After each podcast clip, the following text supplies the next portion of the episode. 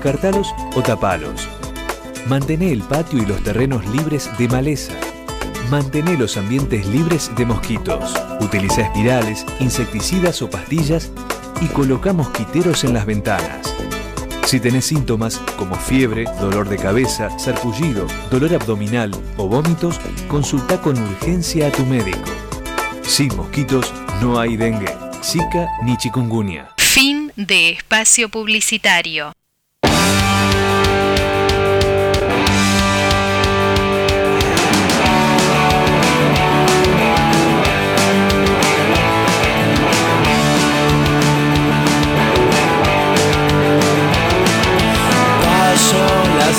Noches despierto pensando en vos. Y si acaso me duermo, sueño con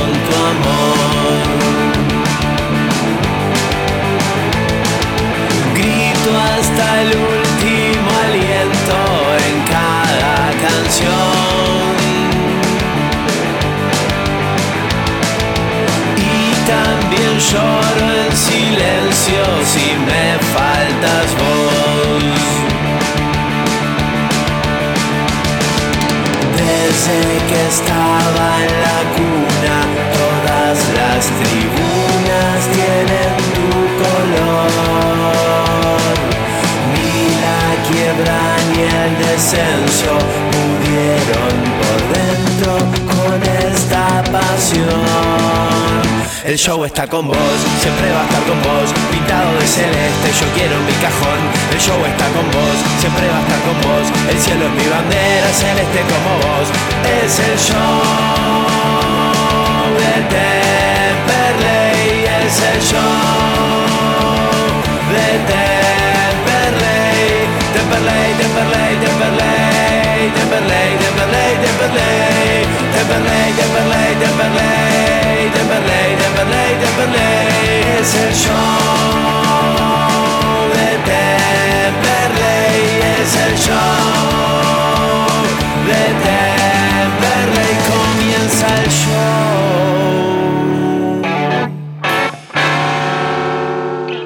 Hola, hola, hola, gente amiga de la Patria Gasolera, placer de saludarlos como siempre, como cada lunes el show en vivo, no nos frena ni el coronavirus, amigos. Hoy aquí en la sala de reuniones del Club Atlético Temperley, un club que lógicamente eh, con eh, actividades reducidas, lógicamente con licencias para actividades amateur en relación a este tema del coronavirus. El bufete estuvo abierto hasta hace un ratito, el club no está cerrado, esto hay que decirlo, eh, lógicamente se viene una desinfección en un ratito nada más del buffet, por eso estamos aquí en esta sala de reuniones del Club Atlético Temperley, donde nos recibió el presidente Martín Vila, ya vamos a estar hablando con él en un minuto nada más, llevándole también inquietudes de diferentes socios, hinchas, oyentes que nos estuvieron mandando sus inquietudes, sus preguntas eh, al WhatsApp del show, el 1568 578793, siempre con nombre, número de socio en lo posible, para que sean eh, socios genuinos los que pregunten, no, nada de eh, fantasmas, cosas de Twitter y esas cosas que aparecen, como uno que me apareció ahora que se pone mi foto en Twitter, no, el arroba Pepe Tricánico es el único Twitter original que tengo, muchachos, ¿eh? a pesar de que hay algún fantasma ahí eh, haciendo ruido por las elecciones. ¿Cómo anda, muchachos? ¿Qué dice, Bonito Acevedo? ¿Cómo le va? ¿Cómo estás, Pepe? Sí, hoy estamos acá en el Club Atlético Temperley, estamos en casa, en un lugar donde generalmente se hacen en las reuniones los distintos tipos de dirigentes para tomar decisiones y tenemos un programa lleno de fútbol con el análisis de lo que dejó el empate entre estudiantes y Temperley, pero así también ya nos metemos en modo elecciones que eh, estábamos pensando, estamos a mediados de marzo y las elecciones son nada, dentro de tres meses, un poco menos de tres meses. Bueno, y con respecto al troll que apareció con tu foto, Pepe, solamente decir que muy fachera la foto que usó de perfil, la eligió bien, ¿eh? Pero agarró una de cuando tenía 30 kilos más que ahora. Podría haberme, podría haberme sacado una nueva, ¿no? beneficiarme un poco. Agarró una, una de, hace cinco meses atrás, seis meses atrás. Bueno, eh, ¿cómo anda Tommy Lucero? ¿Qué dice? Hola Pepe, ¿cómo anda? Un saludo también para toda la gente que nos está escuchando. Sí, felices de estar aquí en casa, como venían comentando, acá en el Club Atlético Temperley. Bueno, Temperley viene de un empate Después tendrá que jugar contra San Martín de San Juan, se está hablando, se juega, no, lo más probable es que se suspenda todo el fútbol argentino, eso estaremos esperando, pero bueno, ahora con la mente puesta en este lindo programa que tendremos con una muy linda entrevista. Dolores San Pellegrini, ¿qué tal? Bienvenida. Bueno, hola a todos y a todas. La verdad que con mucha incertidumbre con, con qué va a pasar con el fútbol, eh, mismo, bueno, qué va a pasar con los clubes y demás. Pero bueno, lo que hay que remarcar es que no estamos tomando mate, que nos hablamos con el codo. Así que a la espera de novedades con respecto a qué va a pasar con el coronavirus y eh, decirle a los y las oyentes que tratemos de ser cuidadosos y que tratemos también de, cuidarnos entre nosotros, ¿no? Y tratar de salir lo menos posible sin lugar a dudas, cuidarse, no entrar en la paranoia, como dijo el presidente ayer en la cadena eh, nacional, pero claro, eh, también tomar los recaudos necesarios para que esto no eh, se propague más. ¿Cómo anda Facundo Gómez Batista? ¿Qué dice? ¿Cómo te va, Pepe? Es el placer saludarte a vos y el placer saludar a toda la patria gasolera. Estuvimos transmitiendo el partido de una manera inusual, ¿no? De lo que fue el encuentro frente a Estudiantes de Buenos Aires en el día sábado con un empate que tiene un sabor, acá hay que abrazarlo y no soltarlo porque también se dieron un par de resultados que lo ayudaron al gasolero a no estar fuera de la zona del reducido. Obviamente que el coronavirus a nosotros no nos para, seguiremos haciendo los programas como siempre, y hoy un programa con un poquito de análisis, pero también con mucha información de la institución. Sí, señor, y con una entrevista donde vamos a, charlar de muchos temas eh, junto a Martín Vila, presidente del Club Atlético Temperley, más allá de, como dijo el monito, eh, que falta poco para las elecciones, hay mucho para hablar de cuestiones relativas al día a día de la institución y eso es lo que nos interesa más que las propias elecciones, eh, y vamos a hablar de muchos temas. Polaco querido, Daniel Lucero lo acompañó a Tommy, como no puede ser de otra manera, eh, gracias por estar. ¿Cómo le va? ¿Qué dice? Nuestro el chofer oficial del show. ¿Qué tal, Pepe? ¿Cómo estás? Muy buenas para todos. Contento de estar acá participando en el programa del show, eh, dejando de lado el volante del C4 para estar en, la mesa. Muchas gracias por, por la invitación. Un figuretti, ¿eh? Un le, figuretti. ¿Le gustó el punto o no le gustó contra el casero? ¿Qué dice? Tuve la sensación de que se pudo haber llegado un poco más, pero bien, contento con el punto. Sí, sí, contento. Yo creo, antes de meternos de lleno con, el presidente Martín Vila, ahora le vamos a preguntar a él también, como hincha, cómo lo vio, eh, que están bien los dos empates que saca Temperley contra un Belgrano que, nombre por nombre, eh, plantel contra plantel, yo creo que es un poco más Belgrano que Temperley. Temperley por funcionamiento hoy está arriba, de Belgrano en cuanto a funcionamiento global, ¿no? Con esta era pedazo que tuvo en aquel momento esa seguidilla de victorias, eh, pero un Belgrano que no lo quiero nunca ahí metido en el lío del reducido, y después un estudiante de caseros que es muy parejo, que está bien, que tiene esas sociedades por la izquierda, sobre todo con Bandiera, con Ruiz Gómez, eh, con el lateral izquierdo, que nos hizo daño, me parece, en ese sector. Después el partido creo que fue bastante parejo, lo podría haber ganado Temperley, como también lo podría haber perdido, pero creo que en definitiva los dos puntos no están mal, y después viendo los resultados que se dieron, eh, se, se mantiene Temperley en la zona del reducido, a la espera de cuándo se jugará el partido frente a los sanjuaninos, que parece, por lo que se comenta en las redes sociales en este momento, sobre todo en los portales de noticias, que el fútbol se suspendería por 15 días. Lo que sí, lo que hablábamos en el comentario con Federico Guerra el día sábado era que Temperley en el primer tiempo fue ordenado, pero le faltó ser contundente, y en el segundo tiempo se desordenó bastante, pero aún así, ante un estudiante de caseros que de mitad de cancha para arriba es una cosa, triangula bien, maneja bien la pelota y es efectivo. Ahora atrás tiene varios problemas y lo demostró también en el segundo tiempo porque Temperley lo pudo estimar varias veces, no fue contundente y en la primera que tuvo Vega para poder lastimar aprovechó un buen tiro libre que como yo decía en el comentario me hizo acordar ese tiro libre de Manuel Jiménez frente a los Andes, en donde se lo come el arquero que la trata de, bajar y la rebota en la pierna y se le mete. Acá se confía demasiado el arquero juvenil de estudiante del casero que tuvo que suplantar al titular por, expulsión, donde la pelota le picó demasiado rápido delante de él y obviamente no pudo hacer mucho para lo que fue el empate de Temperley. También hay que destacar que por primera vez, creo, en el ciclo Perazo, Walter se animó a cambiar su esquema, a cambiar ese 4-2-3-1, ese 4-3, como cada uno lo quiera ver, y puso dos delanteros de arranque, con Messiniti, Perea un poco más atrasado, jugando el rol de asistidor, y funcionó. No, el resultado es bueno, son dos empates que sirven y más que nada por lo que venimos marcando que el resto de los equipos viene dejando puntos también, porque hay que tener en cuenta eso, porque San Juan cayó, Platense está cayendo, si esos equipos hubiesen ganado, Temperley estaría un poco más relegado. Sí, señor, está tan irregular el campeonato de la Primera Nacional que Temperley ganando el partido contra Alvarado, ¿no? Y después sacando una serie de empates, se mantiene ahí, ¿no?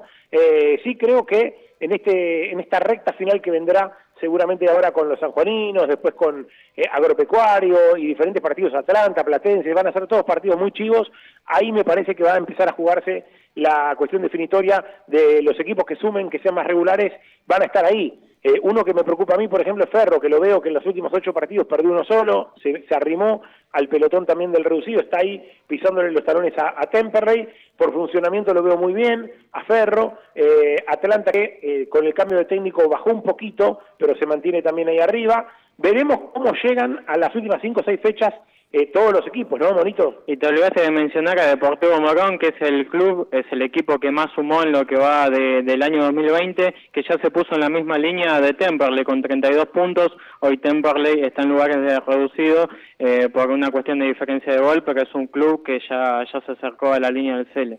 ¿Le viene bien a Temperley eh, este parate que puede llegar a ver, que se confirmaría en estas horas de que se suspende por 15 días?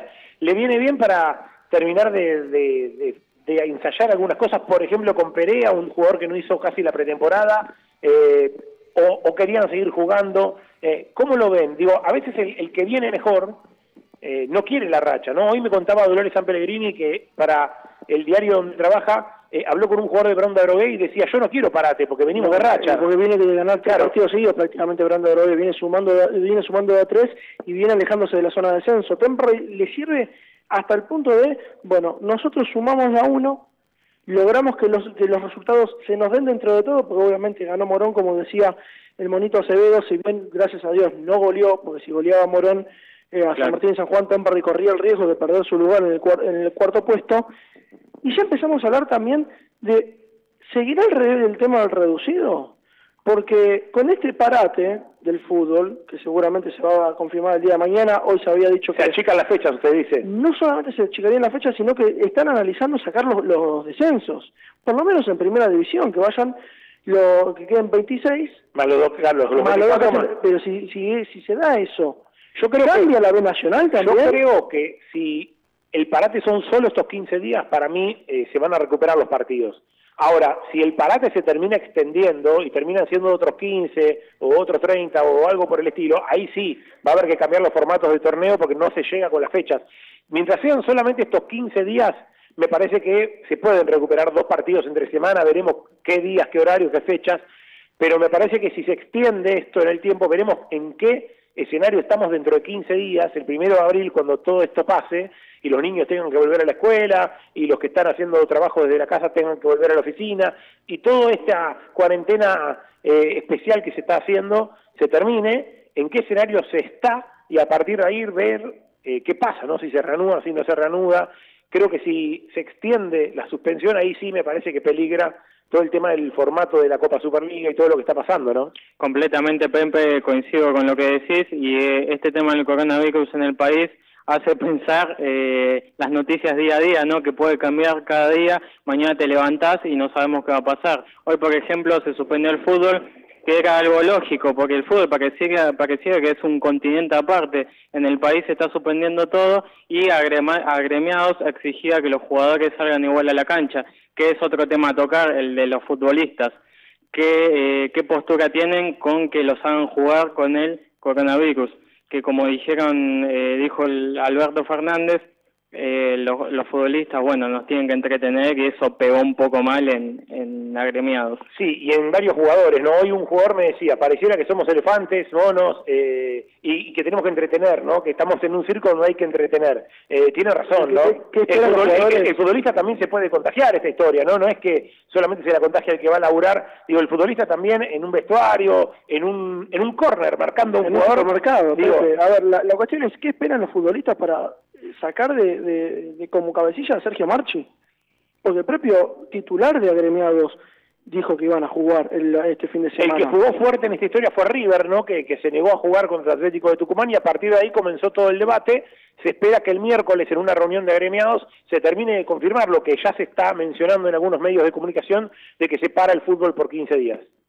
Sí, igual me parece que si bien River, o sea, se acopló justamente a, a tomar la decisión de, bueno, cuidar a los jugadores, me parece que tampoco es momento de tomar decisiones individualistas si hay una organización que te nuclea y que en principio se jugaba, me parece que en algún punto terminó siendo bastante egoísta que solo un equipo se cuide en ese caso y que los demás sigan jugando. Yo creo que también suena antipático lo que voy a decir, ¿no? Pero hay mucha rosca en esto, ¿no? Por un lado la rosca de Tinelli, Donofrio y toda esta historia, por otro lado, ¿no? La famosa rosca de gremiados, ¿no? Los que quieren a Marchi, los que quieren sacarlo a Marchi hace rato, y todo eso se mete también un poco, me parece, en el medio de toda esta historia, ¿no? Hay muchos futbolistas que sabemos hace rato que no lo quieren a Marchi, y ahí entra a tallar toda esta historia, ¿no? Me acuerdo que el Pipi Romagnoli era como un cabecilla antes de ser técnico de San Lorenzo para eh, agarrar a gremiados, y después no ocurrió esto, ¿no? Marchi que está en ese sillón hace más tiempo que Grondona, más o menos, ¿no? Tiene unos cuantos años, ya va para largo, va para largo lo de Marchi, y no solamente eso, sino ATFA, la, el, lo que es el, el de sindicato de, no, de árbitros no,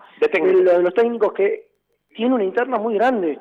Hoy estuvo hablando un ex integrante que se, se peleó con, con el titular, que creo que es Rocco el titular, y podría tener toda la justicia también. Y es que hay muchos técnicos que son considerados personas de riesgo, mayores de edad, el caso Julio Falcioni, Falcioni Perazo bueno, Perazo está, está ahí, no está, sé. está dentro del riesgo, Maradona también, hay varios Hay eh, muchos técnicos que, técnicos. que están en la misma situación. Sin lugar a dudas. Hacemos una pausa, está Lía Rubido, como siempre, en la operación técnica en los estudios de M1520. Hacemos una pausa y después de la misma, sí, nos metemos de lleno con el presidente Martín Vila, aquí en el Club Atlético Temperley, eh, respondiendo a todas las preguntas de esta mesa y también de nuestros oyentes. Vamos. Sur Stretch, solución en embalajes, todo para industrias y papeleras. Stretch, PVC, aluminio, cintas de embalar. Pedidos por WhatsApp al 113-636-3279. Blacktep Rodamientos, todo para la industria y el automotor. Blacktep Rodamientos, rulemanes grasas, tensores, crapodinas. Avenida de Vaperón, 941 Temperley. Teléfono 2058-2915. El equipo está enchufado. Seguro compró los alargues en Ferretería El Muñeco. El Muñeco, electricidad, sanitarios y mucho más. El Muñeco. Alvear 810, Monte Grande. Ingeniería y abogacía Carlos y Micaela Guerra. Estados parcelarios, planos, usucapions, sucesiones. Loria 425 Loma de Zamora, teléfono 4242-5262. Hormigones y servicios Altilio Sociedad Anónima. Venta de hormigón elaborado y servicios para la construcción. Visítanos en Castex 3489 en Canning o seguinos en Instagram arroba hormigones Altilio. ¿Necesitas amoblar tu casa? Navir, Navir Interiores. Avenida Belgrano, 2342 Avellaneda, www.nadirinteriores.com.ar. Distribuidora Los Gallos, todo en productos sueltos de limpieza. Los Gallos, Avenida Monteverde, 2359, Loma Verde. O hacer tu pedido por WhatsApp al 1536 43 8454. Qué buena comunicación hay entre los jugadores. Seguro pasaron por todos celulares, calidad en reparación y la mayor variedad de accesorios. Rivadavia 5283 local 4 a una cuadra del subte Primera Junta. Haz tu consulta por WhatsApp al 15 2500 3388. Academia de Choferes Lino. Unidades doble comando te esperamos. El 25 de mayo 29 Temperley y Emirante Brown 2200 en Lomas. Tubo Sud, fábrica de tubos de cartón para industria textil, plástica y stretch. Todas las medidas Tubo Sud. Está en Madariaga 1440 Avellaneda, www.tubosud.com.ar. Peumont, toda la línea Peugeot y Citroën, repuestos originales, chapas y accesorios. Peumont, está en Enrique Santa Marina 999, Montegrande con teléfono 4 284 1521. Hacete socio y sentí lo que es volver. Precios promocionales para grupos familiares. Aceptamos tarjetas de crédito y débito. www.temperley.org.ar Nuestro sitio web para que nos escuches en todo el mundo. www.lavozdelsur.com.ar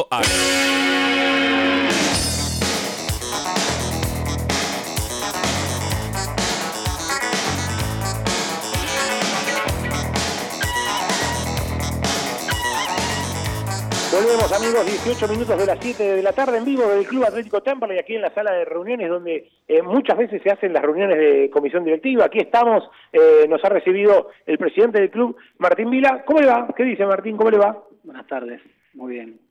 Saludos a todos. Bueno, ahí estamos. Eh, nada, eh, aquí con muchas ganas de hablar de, del club, de este momento de Temperley, tanto futbolístico como, como institucional, con tantas cosas que se comentan en el club, siempre está bueno tener la palabra autorizada de- del presidente. Primero te voy a preguntar un poquito de fútbol. ¿Cómo, cómo lo ves a este equipo de Perazo?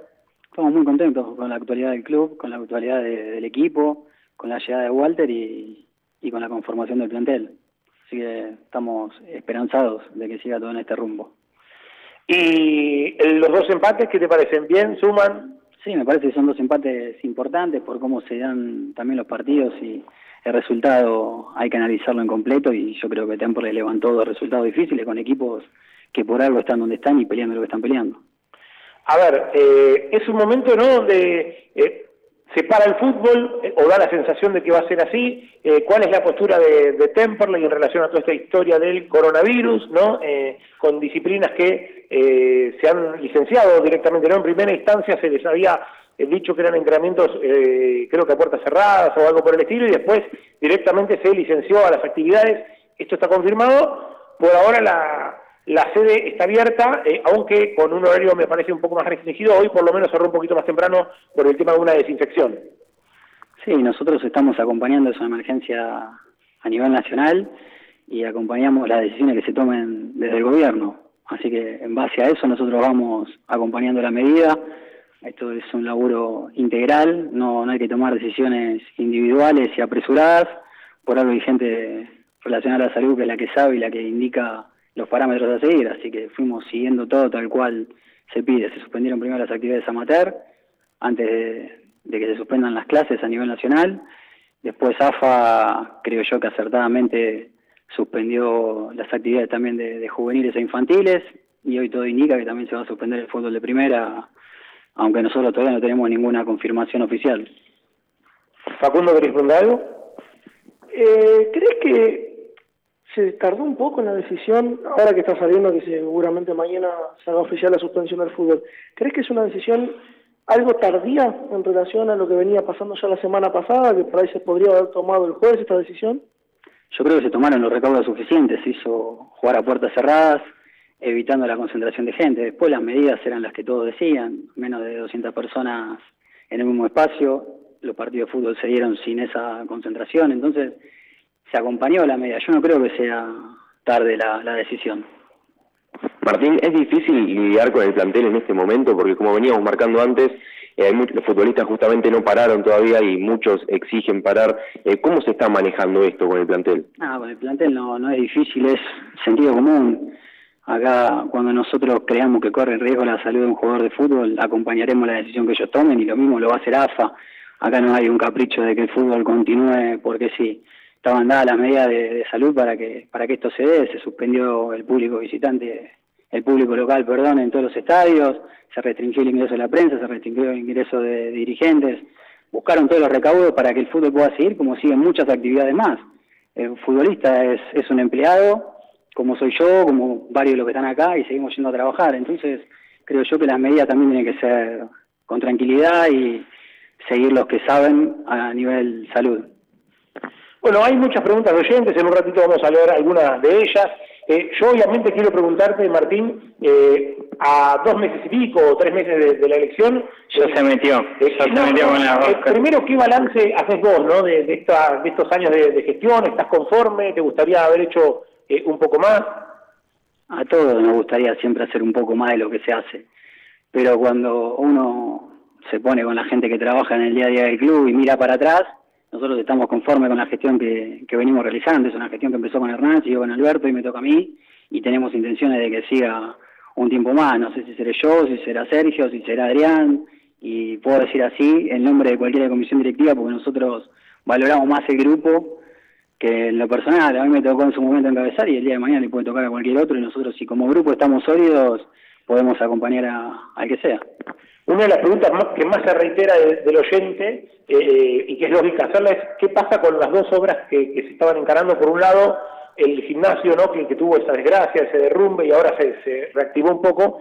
Eh, y después el tema del predio de Guernica, ¿se va a poder hacer algo antes de las elecciones o, cómo está ese tema? Nosotros no, no vamos a apurar ninguna obra para ganar un voto más o no perder algún voto sinceramente nosotros cada paso que damos es un paso firme y lo más fácil para nosotros como comisión directiva es decir, arrancamos con el predio Guernica ante las elecciones y después de las elecciones nos quedamos. Y eso es lo que no queremos nosotros porque es lo que no favorece a Temperley. Pensamos en Temperley más que en la comisión directiva o a nivel personal de decir me voy del club con el primer paso en Guernica dado. No.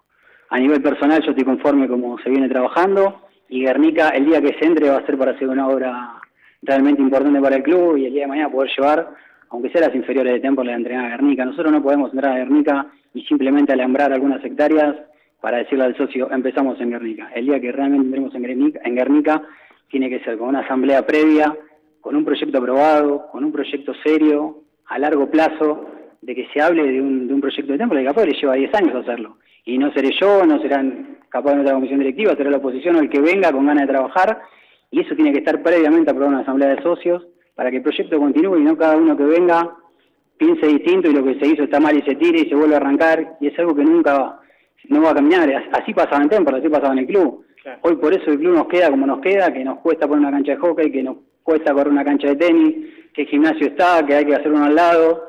Son espacios que cada uno viene con voluntad propia, hizo lo que pudo, valorable porque el club fue creciendo, pero tiene que ser un proyecto integral y que cada obra esté pensada y consensuada. ¿Por qué se, dilató tanto el tema de Guernica? No me acuerdo de aquella asamblea donde estaba Alberto Lequi todavía como presidente, vos ya eh, casi secundando no, porque después asumiste y era como una continuidad ¿no? de, laburo y eh, uno esperaba que, en estos tres años no ya hubiera algún avance en Guernica, más allá de todo el tema del país, ¿no? del dólar. Eh, Hubo en algún momento un tema de escritura, eh, se, comentaba de, Guernica. ¿En qué está todo ese tema? ¿Temperley ya tiene la posesión, eh, la escritura a nombre de Temperley de Guernica o eso nunca se hizo eh, efectivo? Digamos, preguntarte primero esto y segundo, la información que uno tenía es que en Guernica hay de las veintipico hectáreas solamente cuatro o cinco en las cuales se podría hacer algo en el corto plazo y el resto que hay que remover bastante el, piso eh, y empezar prácticamente de cero. Digo, eh, ¿cuál es la información certera respecto a esto? No, primero creo que se siguió haciendo en el predio, porque se fueron pagando las cuotas mensuales de 5 mil dólares, entonces Temperley sigue pisando fuerte en Guernica y haciendo, cumpliendo con las obligaciones que nosotros teníamos pautadas. Después lo del terreno no es así, cualquiera puede ir, verlo, pisarlo, caminarlo y va a ver que es un terreno que sirve. Hoy los vecinos de Bernica juegan el fútbol en el, en el predio nuestro en los fines de semana. Entonces si es un predio que no sirve o está inundado, cualquiera puede ir a verlo. La verdad las hectáreas son buenas, sirven, son 26 hectáreas, es mucho para Temple, no tengo dudas. Temple tiene que, que programar cómo trabaja esas hectáreas y si el día de mañana 13 alcanzan, 14, 15, lo que sea para desarrollar, el resto le queda como patrimonio al club y el día de mañana si lo puede vender, el que sea, lo venderá previo a una aprobación del socio y con esa plata también invertirá en el predio. Y en cuanto a la escritura, todavía no, no está escriturado en el de Temperley, está el tema de la subdivisión, eso se va a subdividir en 13 y 3 hectáreas. Temperley va a dejar hipotecadas solamente 3 hectáreas hasta que termine de pagar, las otras 13 no van a quedar hipotecadas para el club, ya va, hoy Temperley tiene posesión de, la, de las 26 y la escrituración es cuestión de tiempo y de, de trámite, no, no hay nada raro en eso. No quise interrumpir a Pepe sobre las preguntas del predio porque me imagino que es un tema que nos interesa a nosotros y al socio de Temperley, porque yo me quedé con una frase que dijiste de que si se presenta Sergio, si se presenta Adrián, vamos a acompañar. Yo te quiero preguntar, ¿el oficialismo, hoy la agrupación Unidos por Temperley, está unida de cara a las próximas elecciones? La, el nombre de Unidos por Temperley fue la unión de tres agrupaciones. Hoy eso no, no, no sigue, no sigue en pie. El oficialismo se va a presentar y el día que, haya elecciones, cuando cada uno lea la lista, se va a dar cuenta quién es oficialismo y quién es oficialismo. Va a ser simplemente leyendo los nombres, desde que arrancó Hernán, sigo Alberto, continúe yo. Cuando lean la lista, la base va a estar ahí y siempre hay que sumar gente nueva con ganas de trabajar, pero va a ser fácil para el socio distinguir al oficialista del que no es oficialista. Hay un escenario, por lo que se comenta, ¿no? en relación al tema electoral, eh, donde, por ejemplo, el colega Fabio Flores ya ha sacado algún tuit respecto al tema, uno cree que es como todavía muy prematuro, pero te lo pregunto a vos. Eh, ¿Hay un escenario de tres, cuatro listas en, las elecciones o puede un hincha de Temperley de los que pregonan más la unidad soñar con que pueda haber todavía una unidad? Yo la unidad, sinceramente, la veo difícil, porque hay intereses personales sobre lo colectivo. Entonces, mientras esos intereses personales sigan estando, va a ser muy difícil que todas las partes nos podamos unir en pos de tiempo. Y está, está bien, es sano para el club también que haya elecciones y que el socio pueda elegir. Yo no creo que pueda haber cuatro listas o tres en Temple. No, no creo que el club pueda soportar eso porque es muy difícil conseguir gente que venga a trabajar a Temple y ya solo con armar una lista necesitas 43 personas que vayan a una lista. Después necesitas grupos de trabajo y no estás hablando de menos de 60, 70 personas. Ojalá Temple tenga 70 por 4 que vengan a trabajar a Temperley. Para mí hoy no están, porque en el club en el día a día no se las ve. Pienso en algunos nombres ¿no? que fueron parte del oficialismo estos años ¿no? y que se en el mundillo de Temperley dan vuelta como que van a presentar su propia lista. ¿no? Unos dicen eh, Walter Bañasco, que habitualmente está hoy en, formando parte de la subcomisión de fútbol, eh, otros hablan de que el propio Hernán Lewin podría tener una lista alternativa a, la del oficialismo que está actualmente en el club. Eh, es raro todo, ¿no? Porque digo, Temperley, coincido con vos, Martín, en que a la hora de contar la gente que después viene a trabajar al club, en la que está todos los días en el club, no hay tanta gente. Entonces, eh, ¿tiene Temperley eh, 200 personas para armar eh, cuatro listas? Que esas 200 personas después no sean puro relleno y se queden en su casa y después el club esté vacío, digo, eh, con 10, 15 personas que vienen y el resto no aparece, que pasa incluso actualmente, ¿no? Donde el oficialismo le cuesta también a veces conseguir 20 tipos, 30 que vengan a laburar todos los días. Vos ves las caras y son siempre los mismos, ¿no? Después podemos estar de acuerdo o no eh, con quienes trabajan, con quienes no trabajan, pero son siempre las mismas personas que están viniendo en el día a día al club. Entonces, a uno le cuesta imaginar tres, cuatro listas desde ese lugar, ¿no? Desde el lugar después, presentar, presenta cualquiera. Después, ¿cómo haces para que eso sea realmente un grupo de laburo y no sea algo de, puro maquillaje, ¿no? no, para completar lo que decías de las tres, cuatro listas, basta ver una asamblea de Temperley que cuántas personas van a una asamblea, unas 200 personas, que ni con esas personas completar las tres listas que se pueden llegar a presentar. Pero digo, te pregunto esto, ¿te sorprende que haya tanto ruido? Eh, como digo yo, yo hasta ahora vengo diciendo en los programas que hay mucho ruido y pocas nueces, ¿no? Porque eh, una cosa es decir, sí, yo me voy a postular, pero otra cosa es después presentar la lista, ¿no? Eh, eh, yo siempre digo que cuando se presenten las listas, esperemos que ahí cada uno dé a conocer sus propuestas y que no lo hagan 10 días antes de la elección, ¿no? Que lo hagan en lo posible con tiempo para que el socio conozca lo que presenta cada uno, ¿no? Yo veo un escenario complicado en ese sentido, pero como poder darse se puede dar. Habrá que esperar al momento de las elecciones y saber cuántas listas realmente hay. Nosotros como oficialismo estamos trabajando en una unidad verdadera. Yo tengo muy buena relación con Hernán, hablo con Jorge, hablo con Alberto, hablo con todos los que fueron parte del oficialismo y tienen ganas de seguir trabajando, cada uno desde su lugar, porque hoy por, por tiempo, su responsabilidad no pueden. Alberto es una persona que está muy metida con el tema educativo de Temperley y nosotros como comisión directiva acompañamos. Entonces ahí sí ves unidad. Alberto fue presidente y hoy sigue estando, Hernández de Deportes hoy estando también en la municipalidad, cada vez que nos pueda dar una mano, nos da una mano, mismo nosotros trabajamos en comunicación con ellos, eh, Jorge sigue dando siempre una mano cada vez que puede, y así cada uno que vos ya has visto que transitó el oficialismo desde Hernán hasta ahora, sigue palmo a palmo trabajando con nosotros. Y Martín, vos dijiste que todavía no, no se sabe quién va a ir de presidente, si va a ser vos, si va a ir Adrián Tomazón, Sergio Yanturco. En el caso que vos no vayas como la cabeza, ¿te gustaría igual formar parte de la comisión directiva? Sí, nosotros parece repetitivo lo que voy a decir, pero lo más importante acá es, el grupo de trabajo. Cuando nosotros somos muchos trabajando por Templo, las cosas generalmente salen bien. Cuando empezamos a, ver quién es o quién no es, y el ego empieza a, ganar protagonismo, es lo que nosotros no tenemos que permitir como Templo. Entonces nosotros, sea el que sea la cabeza de este grupo, el resto va a acompañar desde el lugar que le toque.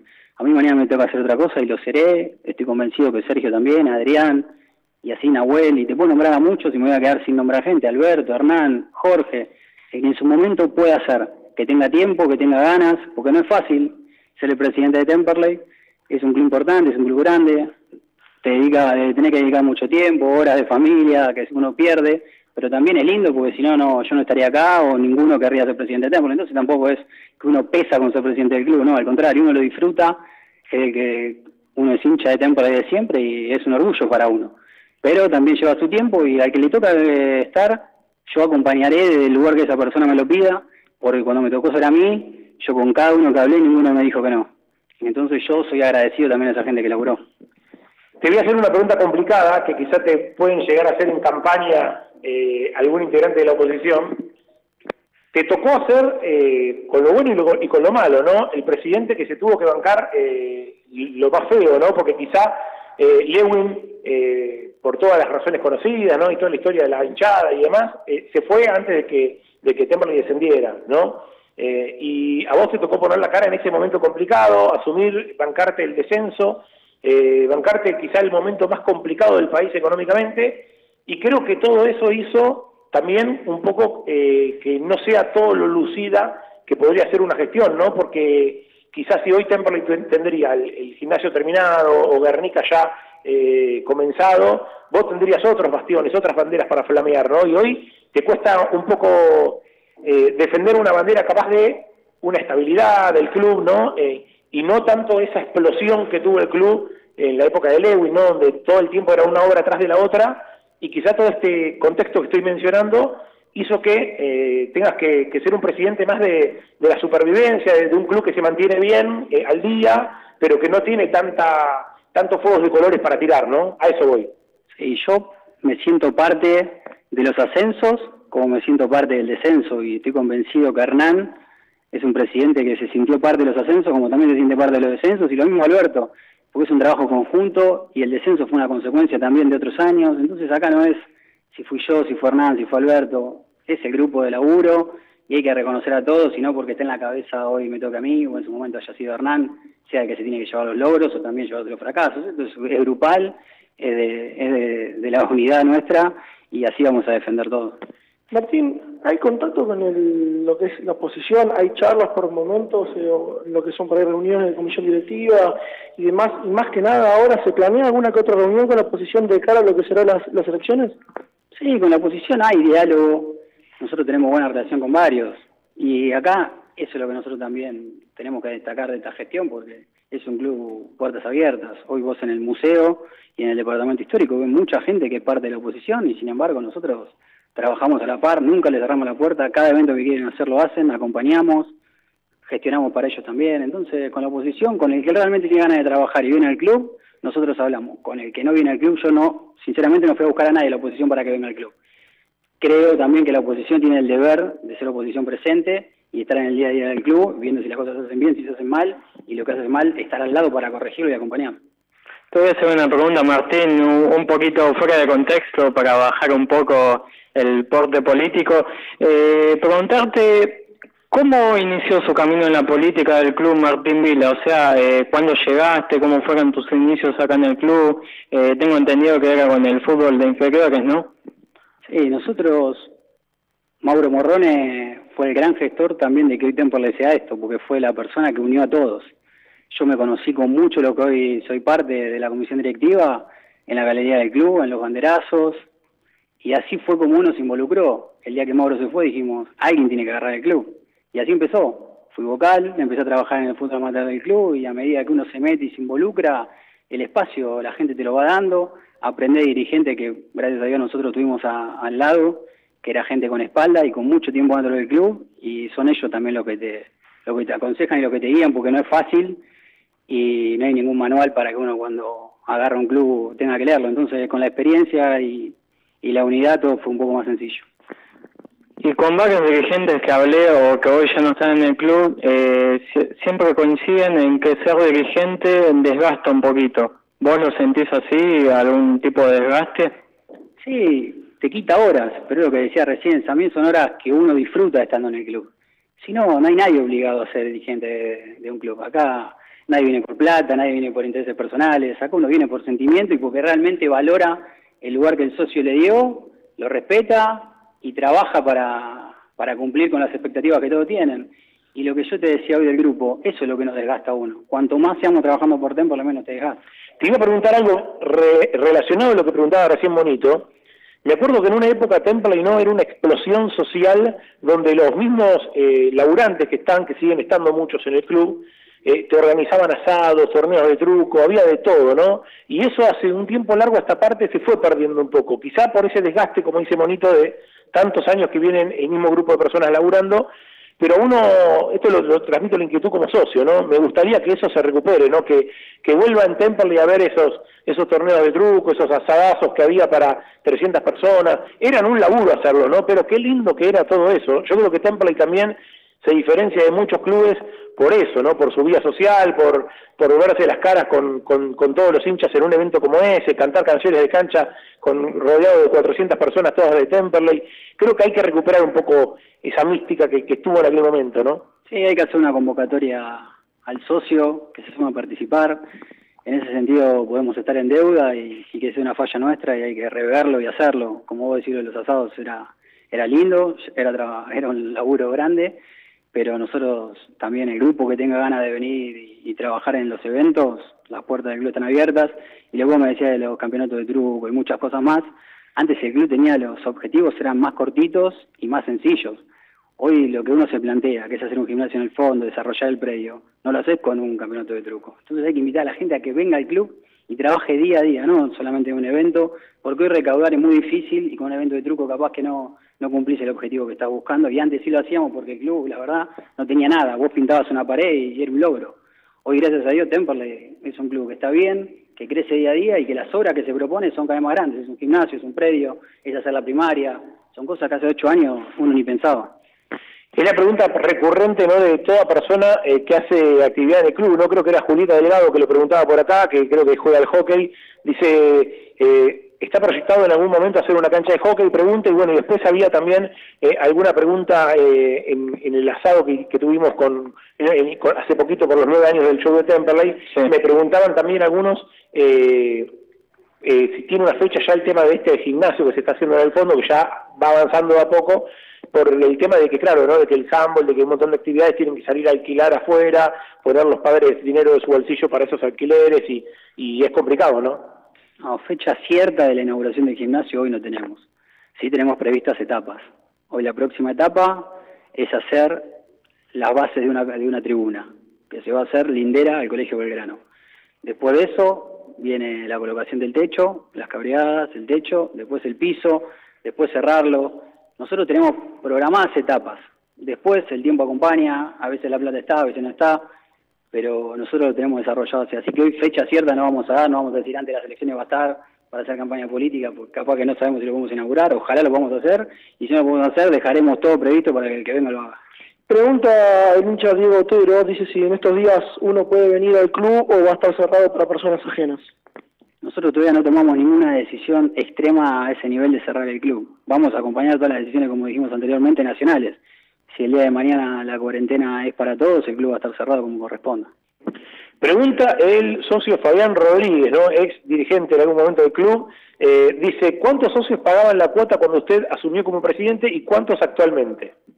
Cuando nosotros asumimos, es una cifra que no cierta, hoy concreta no la tengo pero debemos estar cerca de los 8.000 socios pagando y debemos estar cerca de los 6.000, 6.500.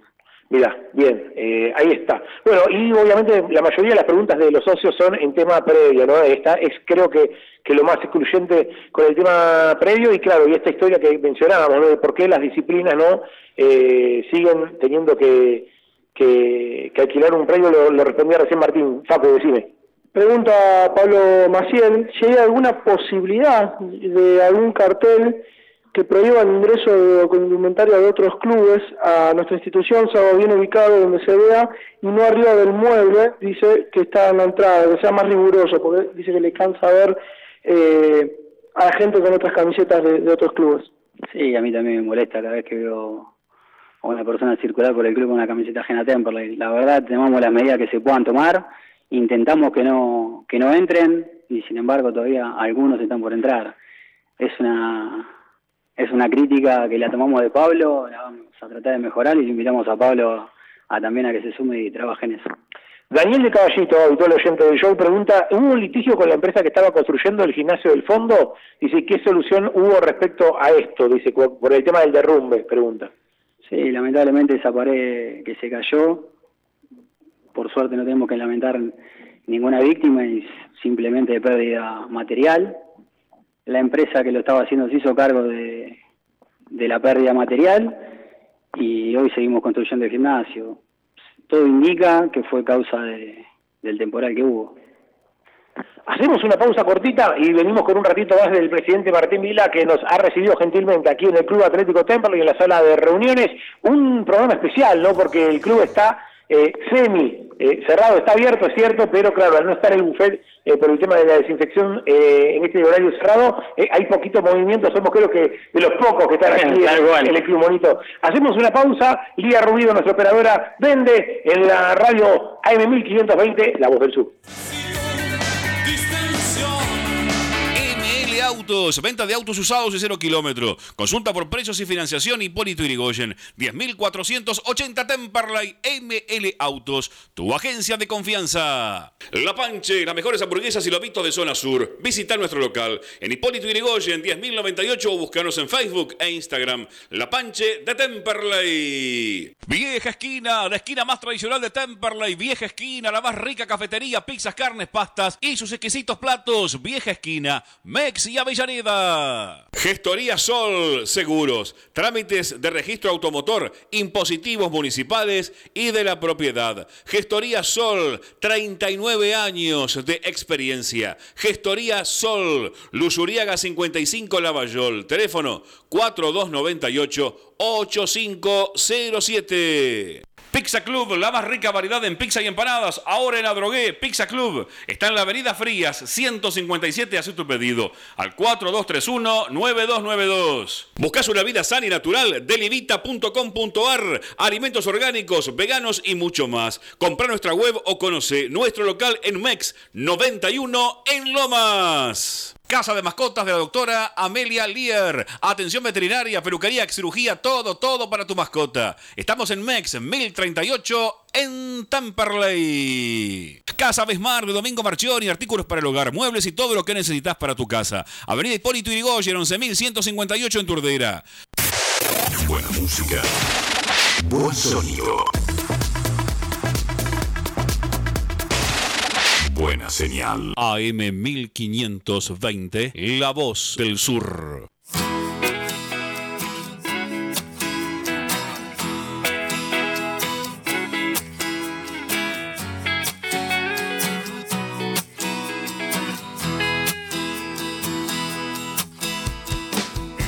Una vez que se esconda la luz y el motor deje ya de rugir, todo aquello que dijimos tendrá sentido.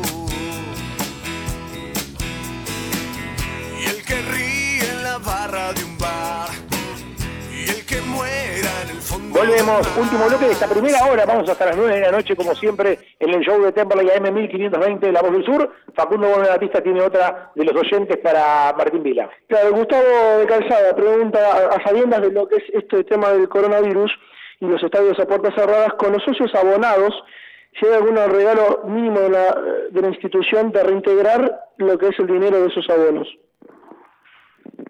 Reintegrar el dinero lo veo complicado. Lo que sí podemos hacer el departamento de socios es reconocerle al socio abonado y hacer algún sorteo y eso sí, reconociéndoselo de esa manera, pero devolver es muy difícil porque después los partidos se van a seguir jugando y uno paga el abono por tantos partidos. Entonces se suspenden, no es que no se juega más, se postergan. Claro, yo creo que la pregunta fue hecha eh, hoy a la tarde antes de la suspensión del fútbol y tenía que ver con que si se jugaba a puertas cerradas. Me parece que tenía que ver más con eso, pero finalmente si se suspende, cuando se reanude, me imagino que será con público, a menos que se reanude sin público. Veremos qué pasa en el devenir ¿no? de toda esta historia del, coronavirus. Eh, te pregunto por el tema Arregui, ¿no? Eh, Temperley tuvo, eh, gracias a Dios, esta, esta operación de, de Arregui eh, al DIM, ¿no? Que lo vemos que está muy bien Arregui jugando en la Copa Libertadores. Eh, sé que fue una venta en, cuatro cuotas, si no me falla la, memoria. Eh, ¿Y qué tiene Temperley proyectado en relación a esto? ¿no? Digo, bueno, la primera cuota se usó para, no sé, poner el club al día, la segunda cuota se utilizará para tal o cual cosa. Eh, ¿Hay una proyección respecto a, a este tema? Temperley ya cobró la primera cuota. Y la primera cuota es todo gastos. Entre agremiado, jugador, AFIP. La verdad, Temperley de primera cuota no vio nada. Recién va a haber la segunda, que es el 30 de marzo. Nosotros tenemos pensado que esa plata sea destinada a obras, ya sea el predio, poder dar el primer paso ahí, y terminar también el fondo del club, que hoy tiene un gimnasio por hacerse, el gimnasio antiguo que se está remodelando, y la verdad se solucionó en gran medida el tema de las inundaciones, el tema de las goteras que tenía en el techo, era un gimnasio abandonado de hacía años, y hoy se puso mucha plata ahí, mucho interés en que esas que ese gimnasio se recupere y que las actividades lo puedan usar. Hoy el socio puede venir, verlo y va a ver que el cambio es grande. También tenemos intenciones de poner, nivelar el fondo para que no se inunde más y así tenemos varias horas encaminadas y con la plata de Adrián va a ser para eso. Y también con el tema de las salidas de Reinhardt y Mulasi, que también ingresó o iba a ingresar cierto dinero, ¿qué, ¿qué se hizo? Si ya entró o no entró, ¿qué se va a hacer con eso? ¿Se va a usar para lo mismo? Por Toto entraron 30.000 euros Y por Lucas, por Mulasi, nada, fue un préstamo sin cargo y con opción. Te pregunto por el caso de Josué Ayala, ¿no? que en algún momento se fue vendido a Rosario Central también en cuotas. Eh, Temperley ya terminó de cobrar este, esta venta, Central le quedó debiendo a Temperley dinero. ¿Cómo, cómo fue ese tema? Eh, y si Temperley ese dinero lo, lo, destinó más que nada a cuestiones del presupuesto de fútbol o si, o si también está pensado en, en otro aspecto. Temperley de la, de la venta de Josué cobró recién la mitad del total. Ya las cuotas están vencidas, ya Temperley hizo su primer reclamo legal y seguimos a través del diálogo intentando poder cobrarlo y si no vamos a judicializarlo sabiendo que esto demora más tiempo pero vamos a defender el patrimonio del club. ¿Hubo alguna chance de que volviera José Ayala? Me preguntaba esto hoy un oyente hoy en la tarde, de, por esta historia de la deuda que tiene Central, de que Temperley cuando se le fue eh, Castro, traerlo a Ayala. No, no hubo ningún, ninguna chance. Está correcto eh, preguntarlo porque, claro, era otra de las cositas que iban consultando el agente Monito. Ya que tocaste el tema de dinero, Martín, eh, te quería preguntar cuánto aproximadamente le cuesta al club abrir la cancha, porque el otro día eh, vi que Banfield hizo público sus números de lo que paga de luz, de seguridad y demás, y perdía cerca de 700 mil pesos, y supongo que todos los clubes del ascenso deben estar igual. ¿Qué me podés decir de eso? Temperley por partido pierde aproximadamente entre 250 y 300 mil pesos. Solo por abrir la cancha, eh, eh, contando la recaudación, además pierde. Contando recaudación, contando abonados, contando todo, Temperley pierde entre 250 mil y 300 mil pesos por partido. O sea que un millón de pesos por mes aproximadamente abajo. Sí. O sea, es bastante, ¿no? Porque anualmente, uno lo piensa anualmente, son cerca de 12 millones de pesos que estás abajo y que tenés que sacar de otro lado, de, de alguna venta, de algún lado, para para tapar ese déficit, ¿no? Sí, también lo puedes sacar de ahí o lo puedes sacar de los ingresos de televisión. El club tiene distintas maneras de poder hacerlo, pero abrir la cancha sale eso, como dijo Banfield. Imagino que, que debe salir, en otros clubes debe salir más, dependiendo de los operativos policiales y demás. Trayendo esto a colación, me viene a la cabeza, esto es un tema que siempre se habla y siempre se dice desde hace creo que más de 10 años, 13 años, desde que se sacan los visitantes. Es una cuestión de, para poder igualar estas pérdidas, ¿Conviene recibir visitantes? ¿Conviene recibir dependiendo de los equipos lo, el, la cantidad de visitantes? ¿Cómo se trata de manejar ese tipo de cosas? Obviamente en un fútbol que la otra vez ya demostró que es imposible que pueda volver a recibir en algún momento futuro los visitantes, pero ¿se podría nivelar la llegada de visitantes a las canchas para poder comparar eso de las pérdidas con, con los ingresos? No hay duda que económicamente al club le serviría que haya visitantes, eso no, no hay duda. Lamentablemente como sociedad estamos demostrando partido a partido que no estamos preparados para hacerlo. Ojalá podamos cambiar de ese aspecto y poder recibir, que no, no hay nada más lindo que ver las la dos tribunas llenas. Y qué torneo tan especial, ¿no? Porque es un torneo, ahora quizá con la suspensión, esta de 15 días no se va a notar tanto, porque el torneo va a terminar, me parece, un poquito más adelante, pero es un torneo donde si entras al reducido está buenísimo y si no entras te quedás como el torneo pasado, ¿no? Como dos meses mirando por televisión qué pasa y es complicado también para el club, ¿no? Siempre lo charlaba con la gente de Ceremanía de que cuando el, equipo no juega, cuando el equipo está fuera de un reducido, eh, es complicado para, para todo, ¿no? Para el tipo que se olvida capaz de pagar la cuota y todo todo ese esa bola que se arma cuando el fútbol no, no va bien, ¿no? Por suerte, toquemos madera, estamos en el reducido, ¿no? Sí, es difícil cuando, cuando el fútbol está parado, cuando estás afuera de toda la competencia, es difícil para el club porque la vida diaria del club, además de ser muy grande socialmente, el fútbol es el motor y es lo que es lo que mueve. Pero también yo creo que hoy, con todo nucleado a través de AFA, los campeonatos van a ser más ágiles. Espero que también se pueda modificar el, el calendario y sea más atractivo para todos.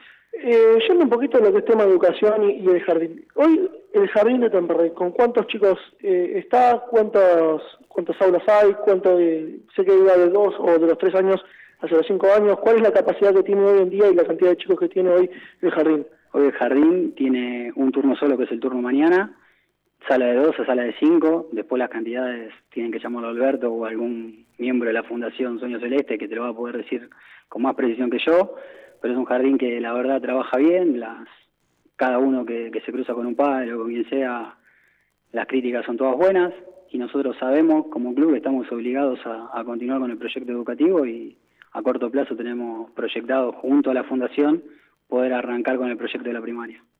Sí, me contaba gente, padres, ¿no? De, los nenes que van con mis nenes al, al, a la escuela, eh, que, fueron al, jardín de Temperley que, que realmente tenían una, una linda base, ¿eh? así que bien por el jardín de Temperley, que me contaron que ya eh, van anotando gente para el ciclo lectivo del año que viene, o sea que ya incluso eh, hoy me llegó un audio, por lo menos por WhatsApp, como una especie de publicidad que estaban lanzando, donde ya siguen anotando gente para lo que será el ciclo lectivo 2021, ¿no? A ver si, si ojalá Dios quiera se pueda abrir un, turno tarde también, ¿no? Tener dos turnos para el jardín que sería un, un gran crecimiento. Nos quedan muchísimas preguntas de, eh, sobre todo oyentes que van llegando. Eh, vamos a hacer una pequeña pausa, la rotativa de las 8 de la noche, y después de la pausa, un ratitito más nos molestamos a Martín Vila, el presidente que nos recibió gentilmente aquí en la mesa de reuniones en el Club Atlético Temperley, eh, respondiendo a todo y a cada duda que tiene el oyente y el hincha de Temperley. Pausa y venimos, dale.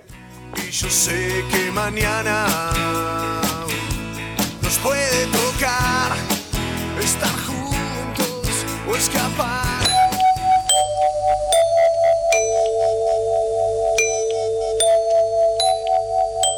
En 1520 kHz transmite La Voz del Sur desde Esteban Echeverría, provincia de Buenos Aires, República Argentina.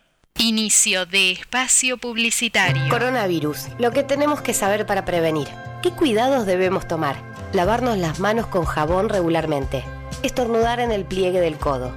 No llevarnos las manos a los ojos y a la nariz. Ventilar todos los ambientes. Desinfectar los objetos que se usan con frecuencia. Hablemos de los síntomas. Si tenés fiebre con tos o con dolor de garganta o con dificultad para respirar y estuviste en algún país con circulación del virus o en contacto con algún caso confirmado, no te automediques y consulta inmediatamente al sistema de salud. Para más información, entra en www.argentina.gov.ar o llama al 0800-222-1002. Argentina Unida. Ministerio de Salud. Argentina Presidencia. Rubido Propiedades, ventas, alquileres, tasaciones, administraciones. Confíe su propiedad en profesionales matriculados. Rubido Propiedades. Llámenos o envíenos un WhatsApp al 15 71 65 1719. Su operación inmobiliaria es más segura con Rubido Propiedades. Oferta única de electrógenos total, solo, ¿eh? Solo por esta semana. La conversión completa de su grupo electrógeno de toda marca y potencia, ¿eh? recuerde muy bien, 6.500 pesos, sí, el precio real es de 7.500, pero por esta semana 6.500 pesos. Una oferta realmente de locos para hacerle frente a los cortes de energía eléctrica. Recuerde, solo por esta semana, Electrógenos Total convierte su grupo electrógeno a gas, a gas natural, a gas envasado y por supuesto queda siempre a nafta por solo 6.500 pesos. Entrega listo, listo para usar. Electrógenos Total, Robertson 1249, Luis Guillón pegadito a la radio, consúltenos al 155 995 8562. Agéndelo. 155 995 8562. Hágame caso. Aproveche esta oferta de la semana.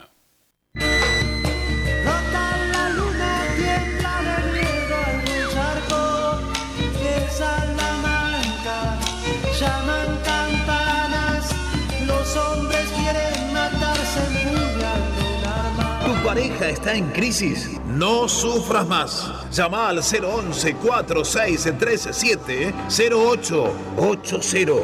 Emilio Barrientos destruye brujerías, hechicerías y envidias. Trabajos fuertes y efectivos. Atrae a tu ser amado. ¿Escuchaste?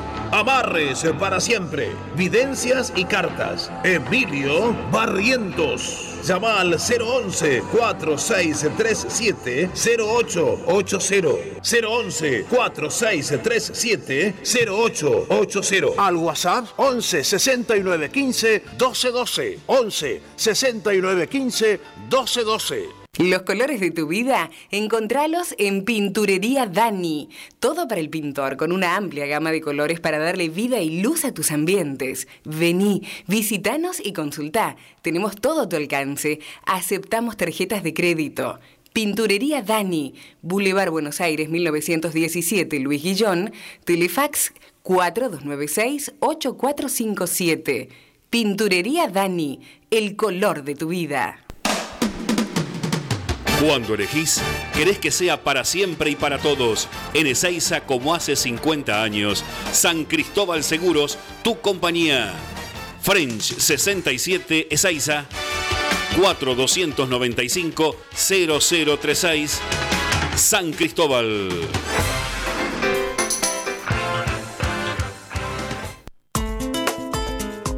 Prevenir para combatir.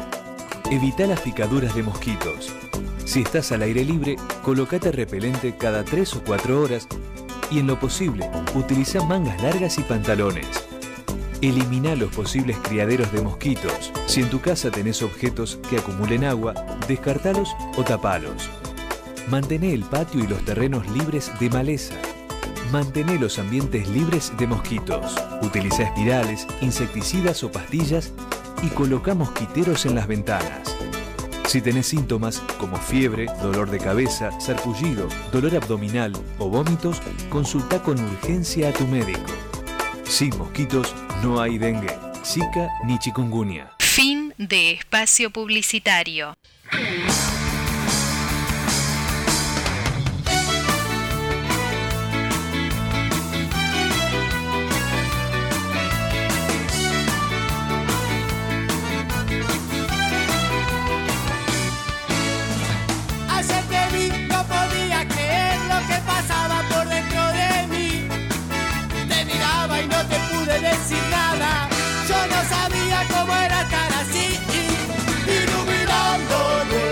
Con la musiquita de Capanga, que no pude ir, mi amigo Bondo Batista, al show de Capanga en... un dolor, un dolor, le digo que la verdad tuve un dolor muy grande de no poder ir a verlo a Capanga. Recién el 15 de mayo me pusieron la fecha de Capanga para ir, es una cosa increíble. Y pasa esto con todo, ¿no? Con los recitales, con el teatro, con el cine, con el fútbol, con todo, eh, con el bendito coronavirus que veremos cuando nos abandona. Eh, Monito, quiero hacer la primera pregunta de este segundo bloque. ¿Usted? Bueno, dale, si me da ese honor de abrir la segunda hora y le traslado al presidente Martín Vila una pregunta del amigo Carlos Bucci.